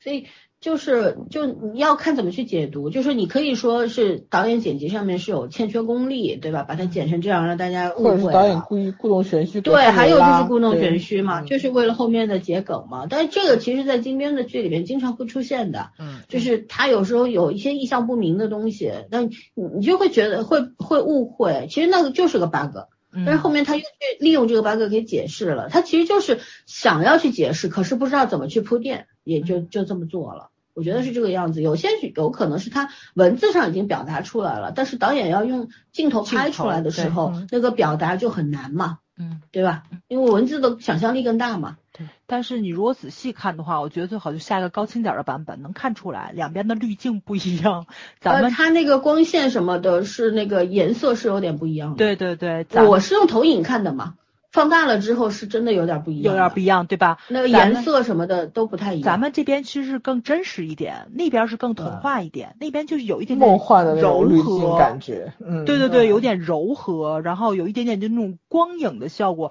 最明显的其实就是他们站在树底下，就是那个光线打下来是最明显的。你一看那边就加了很大的柔光。而且 导演又有好多那种像太阳花那种 logo 表示他们在哪儿，嗯，太阳花到到底是什么呀？我也想知道它花那么丑，嗯，哦，倒还倒还行，但是我觉得很眼熟，好像在哪个故事里面看到过。对，很像樱花，嗯，它这个花肯定是很有很重要的象征象征。性的，对，嗯对啊，我觉得后面应该会讲。他给那我也想讲一下导演的这个镜头，我其实很喜欢他的一些俯拍镜头嘛，尤其是对他喜欢俯。拍，嗯，嗯，对，竹林的那个镜头有常常他那个俯拍镜头让我想起了《卧虎藏龙》，嗯，就我觉得他应该是中这个李安导演的粉丝，很有可能，因为他里面有很多的 运镜的方式，真的是很电影化的，就是很多大导演的作品里面是见过的。嗯，而且他很喜欢从景深拉到广角，对，还有就是他特别喜欢拍那种大镜头，就是那种长的奔袭的镜头啊，嗯等等啊，一匹马马跑起来的时候就给慢镜，对吧？嗯，我李整个敏镐马其实他骑的还不错，真的是，啊，这这这些镜头的结合，快慢啊、大小啊结合，我觉得结合的还是比较很成熟的那种对。方式吧。嗯，然后我还很喜欢他用那个移轴，就是滤镜不有个移轴，就重影一样嘛。他这样嗯经常就会把主角人物放在正常状态下，周边场景全部用移轴，就感觉好像是两个世界重叠了一样，毕竟他们两个是两个世界的人嘛。其实就是第六集男男主又回来的时候，就不就用到了吗？对，还有之前有一个车窗里看到，嗯，不是最后他俩拥抱的时候，那个那那一幕他也调了这个效果。之前还有一幕，他想不起来了，就是当时我就觉得，哎，这个效果很惊艳，对，还有嗯就是群戏的镜头，就是因为咱们经常会看到有对话性的东西，然后呢，就是你镜头会有切换，然后还会把两个人放在同一个镜头里面，然后怎么站位啊，就就这种东西，呃，我觉得咱国剧就特别懒，我觉得也不能说懒，可能导演也是比较着急嘛，就特别小白。，对，我就三个位突然置，突然想起来了，那个前两天看那个吐槽帖的时候，我就不明白你们射箭为什么都要转圈儿，然后就经常我们那个镜头就是绕半圈儿演出去了。我还想，不是不是喜欢转圈儿，是那个轨道就是那样拉过去。就是两个人对话，肯定是一个冲左边的人，一个冲右边的人，在中间放一个对俩人。但是但是你看第六集的开头，三个人这修罗场，对吧？这个女的总理，然后呃女主，然后中间站着李敏镐同志。哇塞，我就觉着导演好有钱，这多少个机位？他们经常搞十几个机位出来，我跟你讲。对，然后那个旋转，包括最后那个就是当握手的时候，叭把女主遮上之后，我觉得导演实在是太厉害了，就是就是一句台词还没有的时候，你就已经感觉到三个人的人物关系很复杂，然后吧，你也能看出来，他其实是把李敏镐那个站位稍稍靠近女主这一边的，他的那个就是，呃，叫什么来着？就是以一个女总理的这个视角去拍李李敏镐的时候的那个感觉，你是能看出来他是往那边站的，所以他就是那种偏向性的东西，从镜头上就已经给你感觉那俩是一国的了。就，所以我觉得就就是咱这导演能不能稍稍微微的费点事儿？学一下就算模仿也可以。没错没错，就包括前些日子我们是在聊那个龙龙龙岭迷窟的时候，对我以为，文镖局呢。很聊那个，我们就说的是，就是这个大家也觉得他有的就有的集数战线拉的稍微有点长，有点注水，但是人镜头拍的好啊，他注水我也爱看呢。就你你们可以稍稍微微的尊重一下我们，你注水我也看，对，所以就是人家导演的那个，自我要求，你知道吗？对对对对对，能看出美感来，就是提高大家的一一定的审美在里面。我觉得这个东西是需要就急需要去解决的，就别只给台词也只给，镜头也只给，然后连就把它 BGM 都只给。，拍出来就行，管他的。对对对，就是他那 BGM 一放，我就知道哦，俩人又要打架了，俩人又要拌嘴了。就嗯是记忆不及格，对，就是水平不到位，嗯没办法，他想不出来，你知道吗？没有那个想象力，不知道怎么去表达，只能用最直白的，而且我再说跟懒都没关系了。就你你看这个导演特别高级在哪？他时间的所有的时空间时间转换都是靠场景去的，时间线它的所有的出现的具体时间反而都是时间线的一些指示，但是它切换场景和推动时间用的都是静物，比如说下雨啊，比如说滴水啊，就是这些，比如说反光啊。而且我觉得这导演让我印象特深刻，他对这个镜头运用很灵活，就尤其是他在拍人物的时候，他喜欢用斜角。就嗯 上上仰角也是斜角，就是包括男女主，他当然可能是一方面，其实那个角度不太容易拍好看，我真的觉得在那个角度嗯拍人死想把人拍好看，他是真的费了双下巴都拍出来了。对对对，你稍微有一点不好的双下巴一定是出来的。然后就是他用了很多斜切角，上仰呃俯俯角度也有，仰角度也有，然后斜的角度也有，就他真的给李敏镐拍的可能更帅了。对特别帅，而且感觉确实的帅是是靠导演的镜头弥补的，对，而且确实是感觉气场两米八那种。毕而且皇帝啊。而且真的，我要说一下他的服装，就是他的这个服装给他配的长度都很衬他的身高。嗯嗯，嗯，他可能本身的比例还没有那么高，但是他那个长度选选的很好。对，很精致，人家服道化才叫服。李敏镐真的是男韩里面我比较喜欢的穿毛衣好看的男生。嗯，他的几个开衫都很漂亮。对嗯他穿毛衣，我从继承者的时候我就发现他穿毛衣比他穿风衣什么的招我喜欢，因为我说我始终觉得他身上那个温柔的特质很明显。嗯，毛茸茸的感觉。对，就是很舒服的那种感觉。因为当时我我记得我们的那个是在说哪个剧的时候呀？也就我们刚开始做节目那一年，然后说我们对服化道就是很刻意，然后我就说韩国的那种，你一看就打扮过了，但是没有很夸张的那种效果。人家是舒服。对，嗯然后就我当时第一个蹦出来的脑海里是就是李敏镐穿毛衣。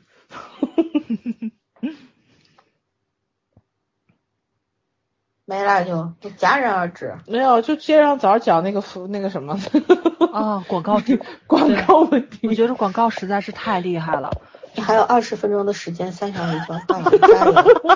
把广告都说出来，我们就对结束了。因为那个我第一次感慨，我就跟他们说的是，这个导演太厉害了，这个导演能够植入了多少广告啊，而且每语无个广告伦次是吗？那种。对，而且每一个广告真的是于无形之中就植入进去了，他连跑车都植入了吧？我就看到了一个鹿角巷的奶茶，对，鹿鹿角巷的角巷奶茶，真的是经面包，店，他去吃的那个面包店、炸鸡店，就是吃饭这些东西，其实都有，包括就是因为他那个炸鸡出现了很多次，都是以外卖的形式出惯现的。常操作，韩剧里对面对对，披萨呀、不是我汉头一堡啊，次见炸鸡还有之前要做那么深情炸鸡啊告白的。这个炸鸡我不知道是不是鬼怪里面也植入过那个，就当时老板娘不开了一个炸鸡店那个是？嗯，对，但是现在大家都知道了，韩国炸鸡好吃，而且是要两吃，蘸料是不同是真的好吃。对，嗯就是我觉得这种植入就让你会很开心嘛。包括他那个笛子植入完了之后，我觉得最牛就是那个去庆州看那个庆典去，每年都有。嗯，对，咱们中国也也也参加过，因为我看到了有报道，二零一七年跟二零一五年都有，咱们都参加过。然后还有我还看到了葫芦丝的照片，就是咱们代表呃那个笛子嘛，葫芦丝去的。所以，所以我觉得就是这个东西可能以后也会作为咱们去旅游的一个参考，因为大家可能会很奇怪就去查这个嘛，你能查到新闻报道，你可能就会想去了。所以它这种植入，我觉得这也是一个无形之中的，就是非常非常厉害的，这是一种文化植入。就跟这很正常嘛。我们的嗯综艺和国剧里边，就像人家在广西就有对山歌啊什么的，这些都会都会就是一种文化的象征嘛某个地区啊，对韩国因为它小嘛，它要利用旅旅游业来拉动这个 GDP，所以它肯定要把这种它你看它每个韩剧都会拍成风光片。嗯韩国有些地方并没有那么美，就很丑，但是它镜头底下就特别特别美。嗯然后有一些食物真的也没有多好吃，可是拍出来就是好吃的要 极了那种感觉。对，包括它这里面比较标志性的这个那个什么，然后他们的那个军舰叫李顺。李顺李顺陈浩，李对李顺陈浩对，然后还有就是女主去皇宫的时候是坐着快艇去的，我觉得这个体验、估计旅游应该也是可以体也可以体会一下的。然后刚刚圈说的那个手表植入他们的，伟大的将军啊，对对对不一样。对，明良海战可以看一下嘛，对吧？然后那个圈圈说手表的植入，包括刚刚我说的就是那个服装品牌那个店门口也有。嗯哎呀，我的天呐，就实在是太厉害了，真的是无形之中。就人家没有嗯刻意的去把它做进来，而是就是就就把它画，对怎么说整整个镜头当中嵌入进去了，毫无痕迹嘛，嗯嗯，对吧？这个是很厉害的一种做法对，但而且那个是又不会让你观李观察不李总到，理这个东你肯定能西看到。麦片啊什么的都是，包括最牛的是就是他当红时冰棍儿都有。女总理嗯往那个杯子里倒麦片，她不是说她没有力气吃饭嘛？然后包括她的鞋嗯子是红底的，然后真的好明显，还有那个战靴，对，还有那个女生从车里拿那双鞋，拿那双鞋，最牛的那个植入在哪儿？你知道？我觉得是那个第二集还是第一集的时候，就是男主到大汉民国以后，他让那个当时的那个那个曹什么，就另外一个曹曹颖的另外一个化身嘛，嗯然后跟他一起去买东西，不是要跟他聊天嘛？就那个人要走，然后他说你你右手那一袋东西都是你的，然后他立马回来了，回来，对，然后那些个品牌，他放在没有，他那一堆袋子搁在一起看不看不清楚的，他就有个有个特写是他把那个袋子放在地上的第一个袋子，嗯，那个三分之二都已经露出来了。我觉得认识牌子的人一定知道那是什么是东西。GUCCI 吧？是不 GUCCI 是吧？？应该是韩国本土的牌子，啊，所以我就说这个太牛了。哎，我那我怎么我怎么记得我看到一个 GUCCI 的牌子呢？GUCCI 有，GUCCI 也 GUCCI 有是那种特别啊好认，但是他放在第一个那一堆袋子第一个那个绝对是故意啊拍的。呃，因为我看到很多人也也都在说嘛，就是那个这里面喝水的杯子也很好看，真的是每一个都不一样。就是皇家那些餐具也不错。没错，它就是有一些镜头转过去，你可能会觉得是剧情需要，因为有一些参会啊，或者说是转场的时候，你会放一些个空镜头，然后让大家那个缓一下这种感觉，就剪辑上的一个问题。但是人家都是广告植入，而且这个剧的确实像老森说的，他为什么会想起来李安？哎，你刚刚说《卧虎藏龙》是李李安的那个《卧虎藏龙》李安对吧？嗯就是它这个场景有很多，你看它底色黄黄色、黄色和红色，然后就是那种怎么讲深咖色，然后还有绿色，基本上就是大的就大底色都是这几种。然后你看男女主的服化服装和底色永远有一个是相称的，这大这两人穿的最、最多的就是大底色系，然后嗯男主有绿色系，嗯，女主是大地色系为主，就是怎么讲，一个大地，一个都是以木为主是吧？对对对，就相辅相生的嘛。对，但是大你看那个谁李李平正演的那个，他就一直是暗色系的，紫色的，色，然后黑色的，对，深紫色，啊，而且紫色在那个就是王权嗯，对不对？不是在黄泉里面，就是那叫什么恶子夺正珠嘛，就是珠在咱们中国里面是正统，对，紫其实是有恶的成有点分。邪的那种感觉。对，就是、嗯其实这个东西《天龙八部》里面讲过，阿紫跟阿朱嘛，就是一正一邪像。紫色对是一个皇贵族的象征那我们陆大人还有紫色的飞衣服呢。你们陆大人又不是皇帝。唉，所以就这个这真个剧的的细节真的很不错。嗯，对，而且，哎，人家真的不是五毛特效，就在我们说的那个时空静止的这空间是那么美，你知道吗？嗯，包括那个女主绑头发，突然间间就静就静止了，那个哎呀，那个场景真的很漂亮，真的很。我就说我们家今天这男生给女生绑头发是有什么执念？你说绑头发这件事很很困难吗？是我看花絮了，绑了好几次。就绑头发很困难，就还要非要我当时就想，李敏镐拿着那个权杖，然后给女主再拿个皮筋绑头发，怎么个绑法？她能绑成吗？还好只是搂了一下，没有绑。还有就是，我也要求求导演们，因为咱们前面出过事儿，就是男演员抱不起来女演员这个事儿，对吧？李敏镐这部戏里面也，上马抱的，完全看不出来底下有人拖着你。拖那叫托举好不好？那就不是抱啊，一拖就上去了。他刚开始是想从腋下这样提起来，不好看，要改腰，就是你看你能看到他们在商量这个动作的过程是什么，就很复杂。而且腋下其实有点容易摸到不该碰到不该碰的地方，他就不好看，因为女女主得得把胳膊支起来，不好看。而且腋下比较像抱小孩子，说实话。对，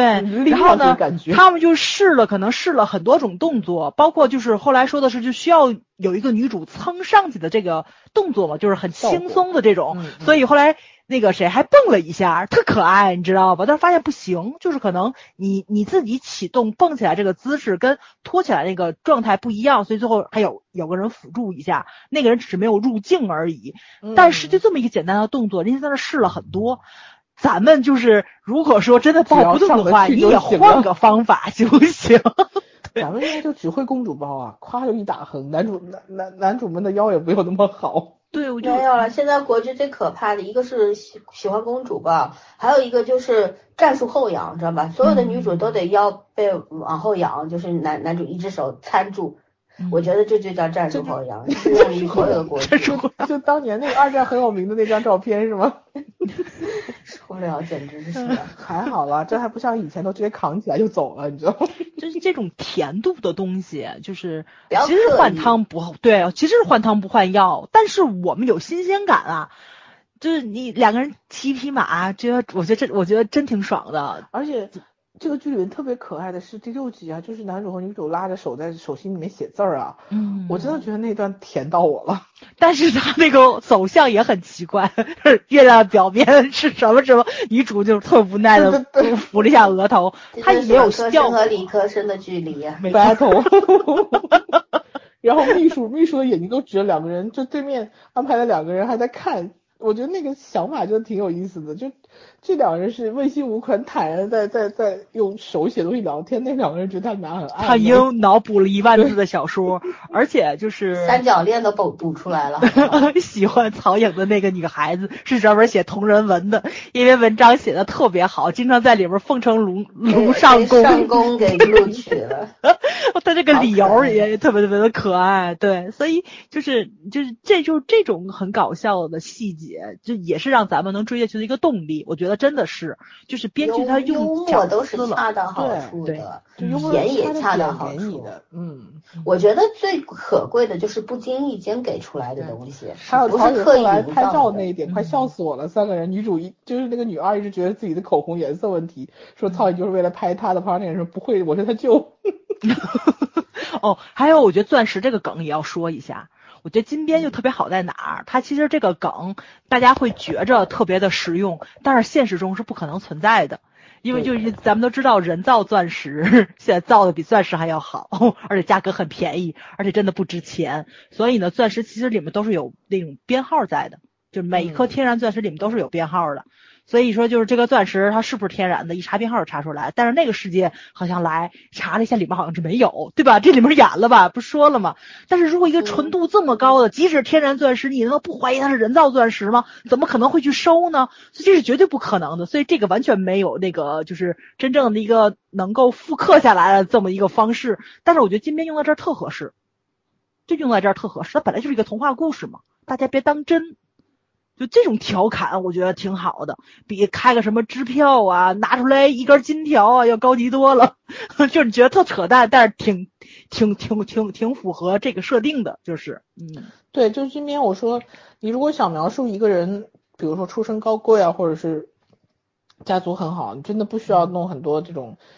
硬邦邦的道具嘛。不要形式上的东对你二跟女。主一句话就说明这个男这个男生出身很不一样。你想奶茶店老板娘不就说了嘛，跟女主说了嘛，说我要给他两百多万，对吧？女主说你怎么就把钱给他了？然后他就说了。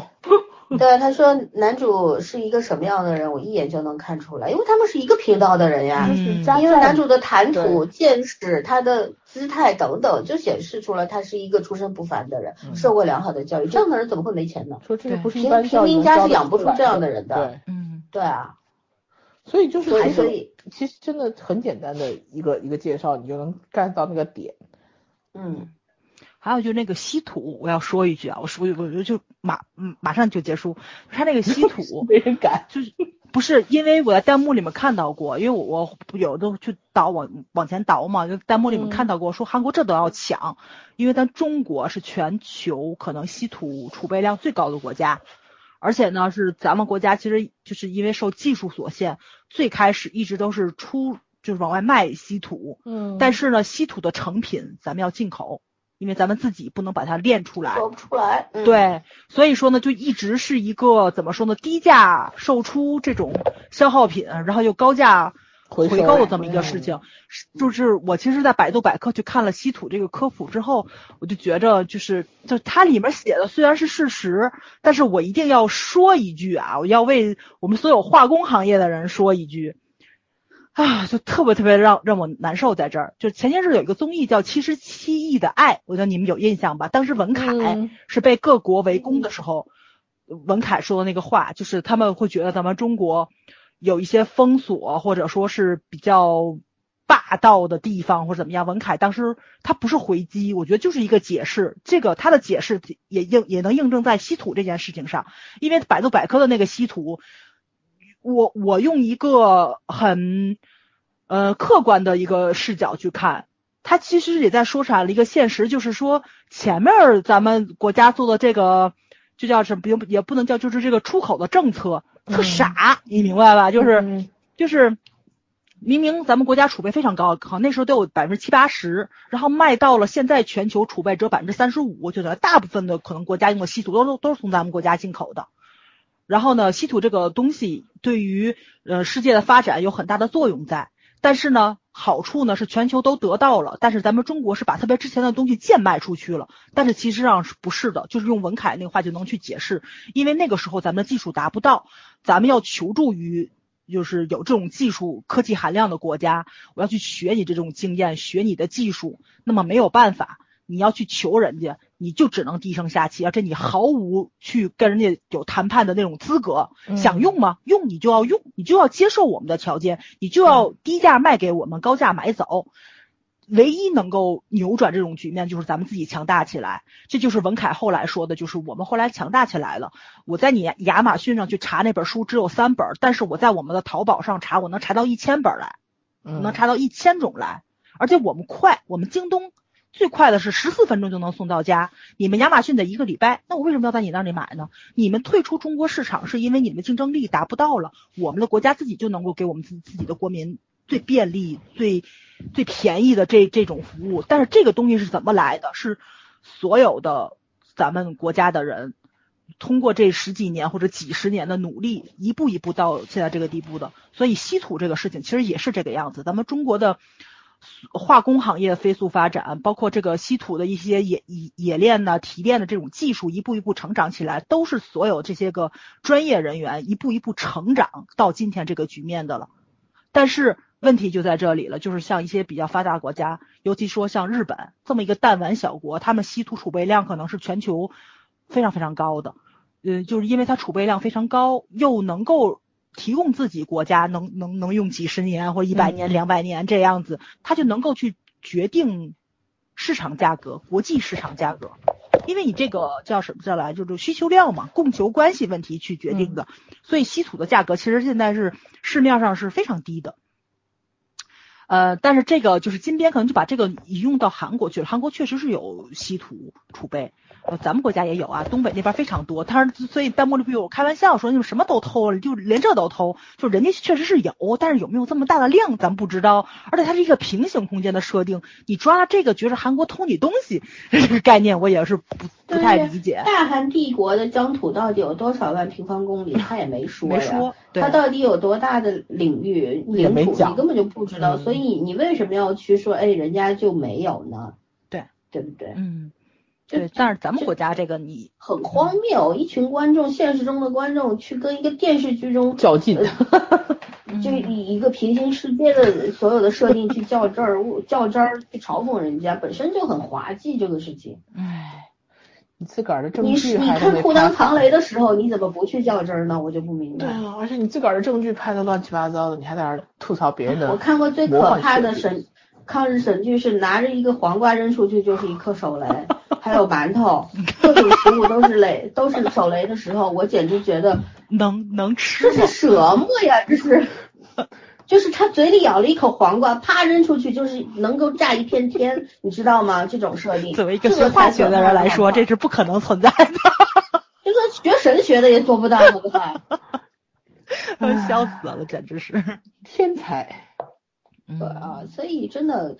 我我我我真的很讨厌这种自以为是的，觉得自己特别牛逼，然后自己觉得自己那个什么人，尤其我觉得中国人，咱们老祖宗教会我们就是谦虚，嗯对吧？中庸谦虚，我觉得这东西是很可贵的。现在不知道怎么就膨胀了，整天到处嘚瑟，看到比我们强大的国家们就就恨不得跪下来，然后看到比我们弱小的国家们就恨不得骑在人家头上撒尿，何必呢？双标玩的这么这个样子，海总没事儿欺负咱们自己人呢，海总。还喜欢捏别人，嗯喜欢把别人捏成他们想要的样子。我最近啊，我我在最后吐槽几句，说我经常最近经常看到有给我们电台打评分的，或者说给我们电台留言的，比方说我们三个人的人声音太难听了，是不是能提升一下？还有说呃，经常主播会说着说着会笑，什么什么的，呃，会吓一跳等等。我想说的是，听我们节目，首先你要接受我们节目的风格，我们就是一个很随便的、很随性的这么一个聊天的节目。我们有时候聊话题，有时候也聊影视剧，都是随性而为，没有任何计划的。所以我们聊着也没有任何的大纲。也有说我们这个录音设备差什么的，因为我们我们是异地恋，你知道吗？我们三个人在三个不同的地方，可能很多新听众不知道这个事情，以为我们在一块儿。我们是这这快四年的录节目了，我们都是嗯分开录的，嗯都是在三个不同的城市，通过网络来录的，所以能够达到这个默契默契度和达不到最好的音质，这是永远都是并存的，没有办法解决的问题，除非你们给我们买个房，我们三个住一块儿去，对吧？这没办法呀，我们怎么办呢？对，但是要尊重，你要听一个节目，首先你要尊重主播的风格，你接纳我们的风格，你再来听。你接纳不了，又想把我们变成你想要的样子，你谁呀、我想问一句，对不对？嗯你看央视新闻不满意，你还能还能让这个央视主播主持人都换样子吗？是不是很多的事情就是不要老是觉得这个世界是围绕你们转的，根本就不是。还有让我们就说我们声音太难听的话，我也征询了很多群友的意见。群友说谁说你们声音难听？这耳朵有毛病吧？我也想问一句，到底是我们声音难听了，还是我们内容难听呢？内容难听别听了，声音难听更别听了。谢谢啊。嗯也不要为了给我们留言，因为给我们评分必须要达到多少时长的这个收听收听嗯时间才能够评分的。然后为了给我们评分，还要委屈你听那么久我们难听的声音，你何必呢？你吃多了吗？是 真挺不容易的，我觉得现在。这时间太多了，读点书不好吗？嗯，好好为自己活着不好吗？对吗？嗯好吧，反正就就就这么着吧。我确实我看到这些东西，我们不是因为小气或者怎么样，只是觉得很没意思，浪这种费时间乱七八糟的评论什么的。嗯对，因为你浪费你自己的时间，然后越来越冤枉我们说点看我们的节目，就是我们占用了你们的时间，这种狗屁啊，这种言论以后就不要再出现了，真的很 low，知道吗？嗯所以就像弹幕里边那些总是去嘲讽人家这种弹丸小国的人，喊人家棒子的，喊人家什么鬼子的这种，是喊人家毛子的，对吧？当别人来喊你，给你取个绰号，把你整个国家的人都喊成一个什么很难听的。这这这这么一个说法的时候，你心里是什么感受？大家都要将心比心，对吧？对，人我觉得最基本的就要学会尊重自己和别人，这是最基本的。嗯，对，这都学不会的话，就不要在那边那么嘚瑟了，没资格。好吧，关于这个就言尽于此。反正我们今天我们那个设置的频道时间是最长三个小时，所以再录下去就超时了。对，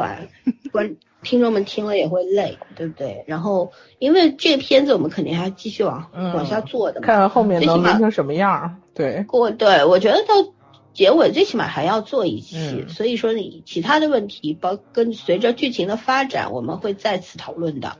有没有好吧这一期第二期或者第三期取决于精彩不精彩？嗯，对这一期，其实我们讲的比较细碎，非常碎，因为只要但凡你去挖细节，就会碎，甚至于很多没有看剧的听众会听懵逼，你们到底在说什么？所以请跟上我们的节奏，把剧看起来，不然你听不懂我们在说什么。可以嗯嗯哼，对，OK，所以这一期注定了收听量不会高的，但是我觉得好的剧，甚至于它可能没有那么好，可是它一个是一个新的概念，是一个新的方式，是一种新的挖掘的方式，我们就要去推广它，对吧？嗯，所以就我今天就是以推荐为主，虽然我的分数只有七分，但我觉得这个剧努努力八分是没有问题的。嗯，对，嗯、对，我也觉得后面能升一下。嗯，对，我希望豆瓣上的分数最终也能够停留在八分以上，好吧？嗯让金边和白岛来为我们证明他们是有能力的。嗯，的，嗯。OK，那就到这儿吧，拜拜。拜拜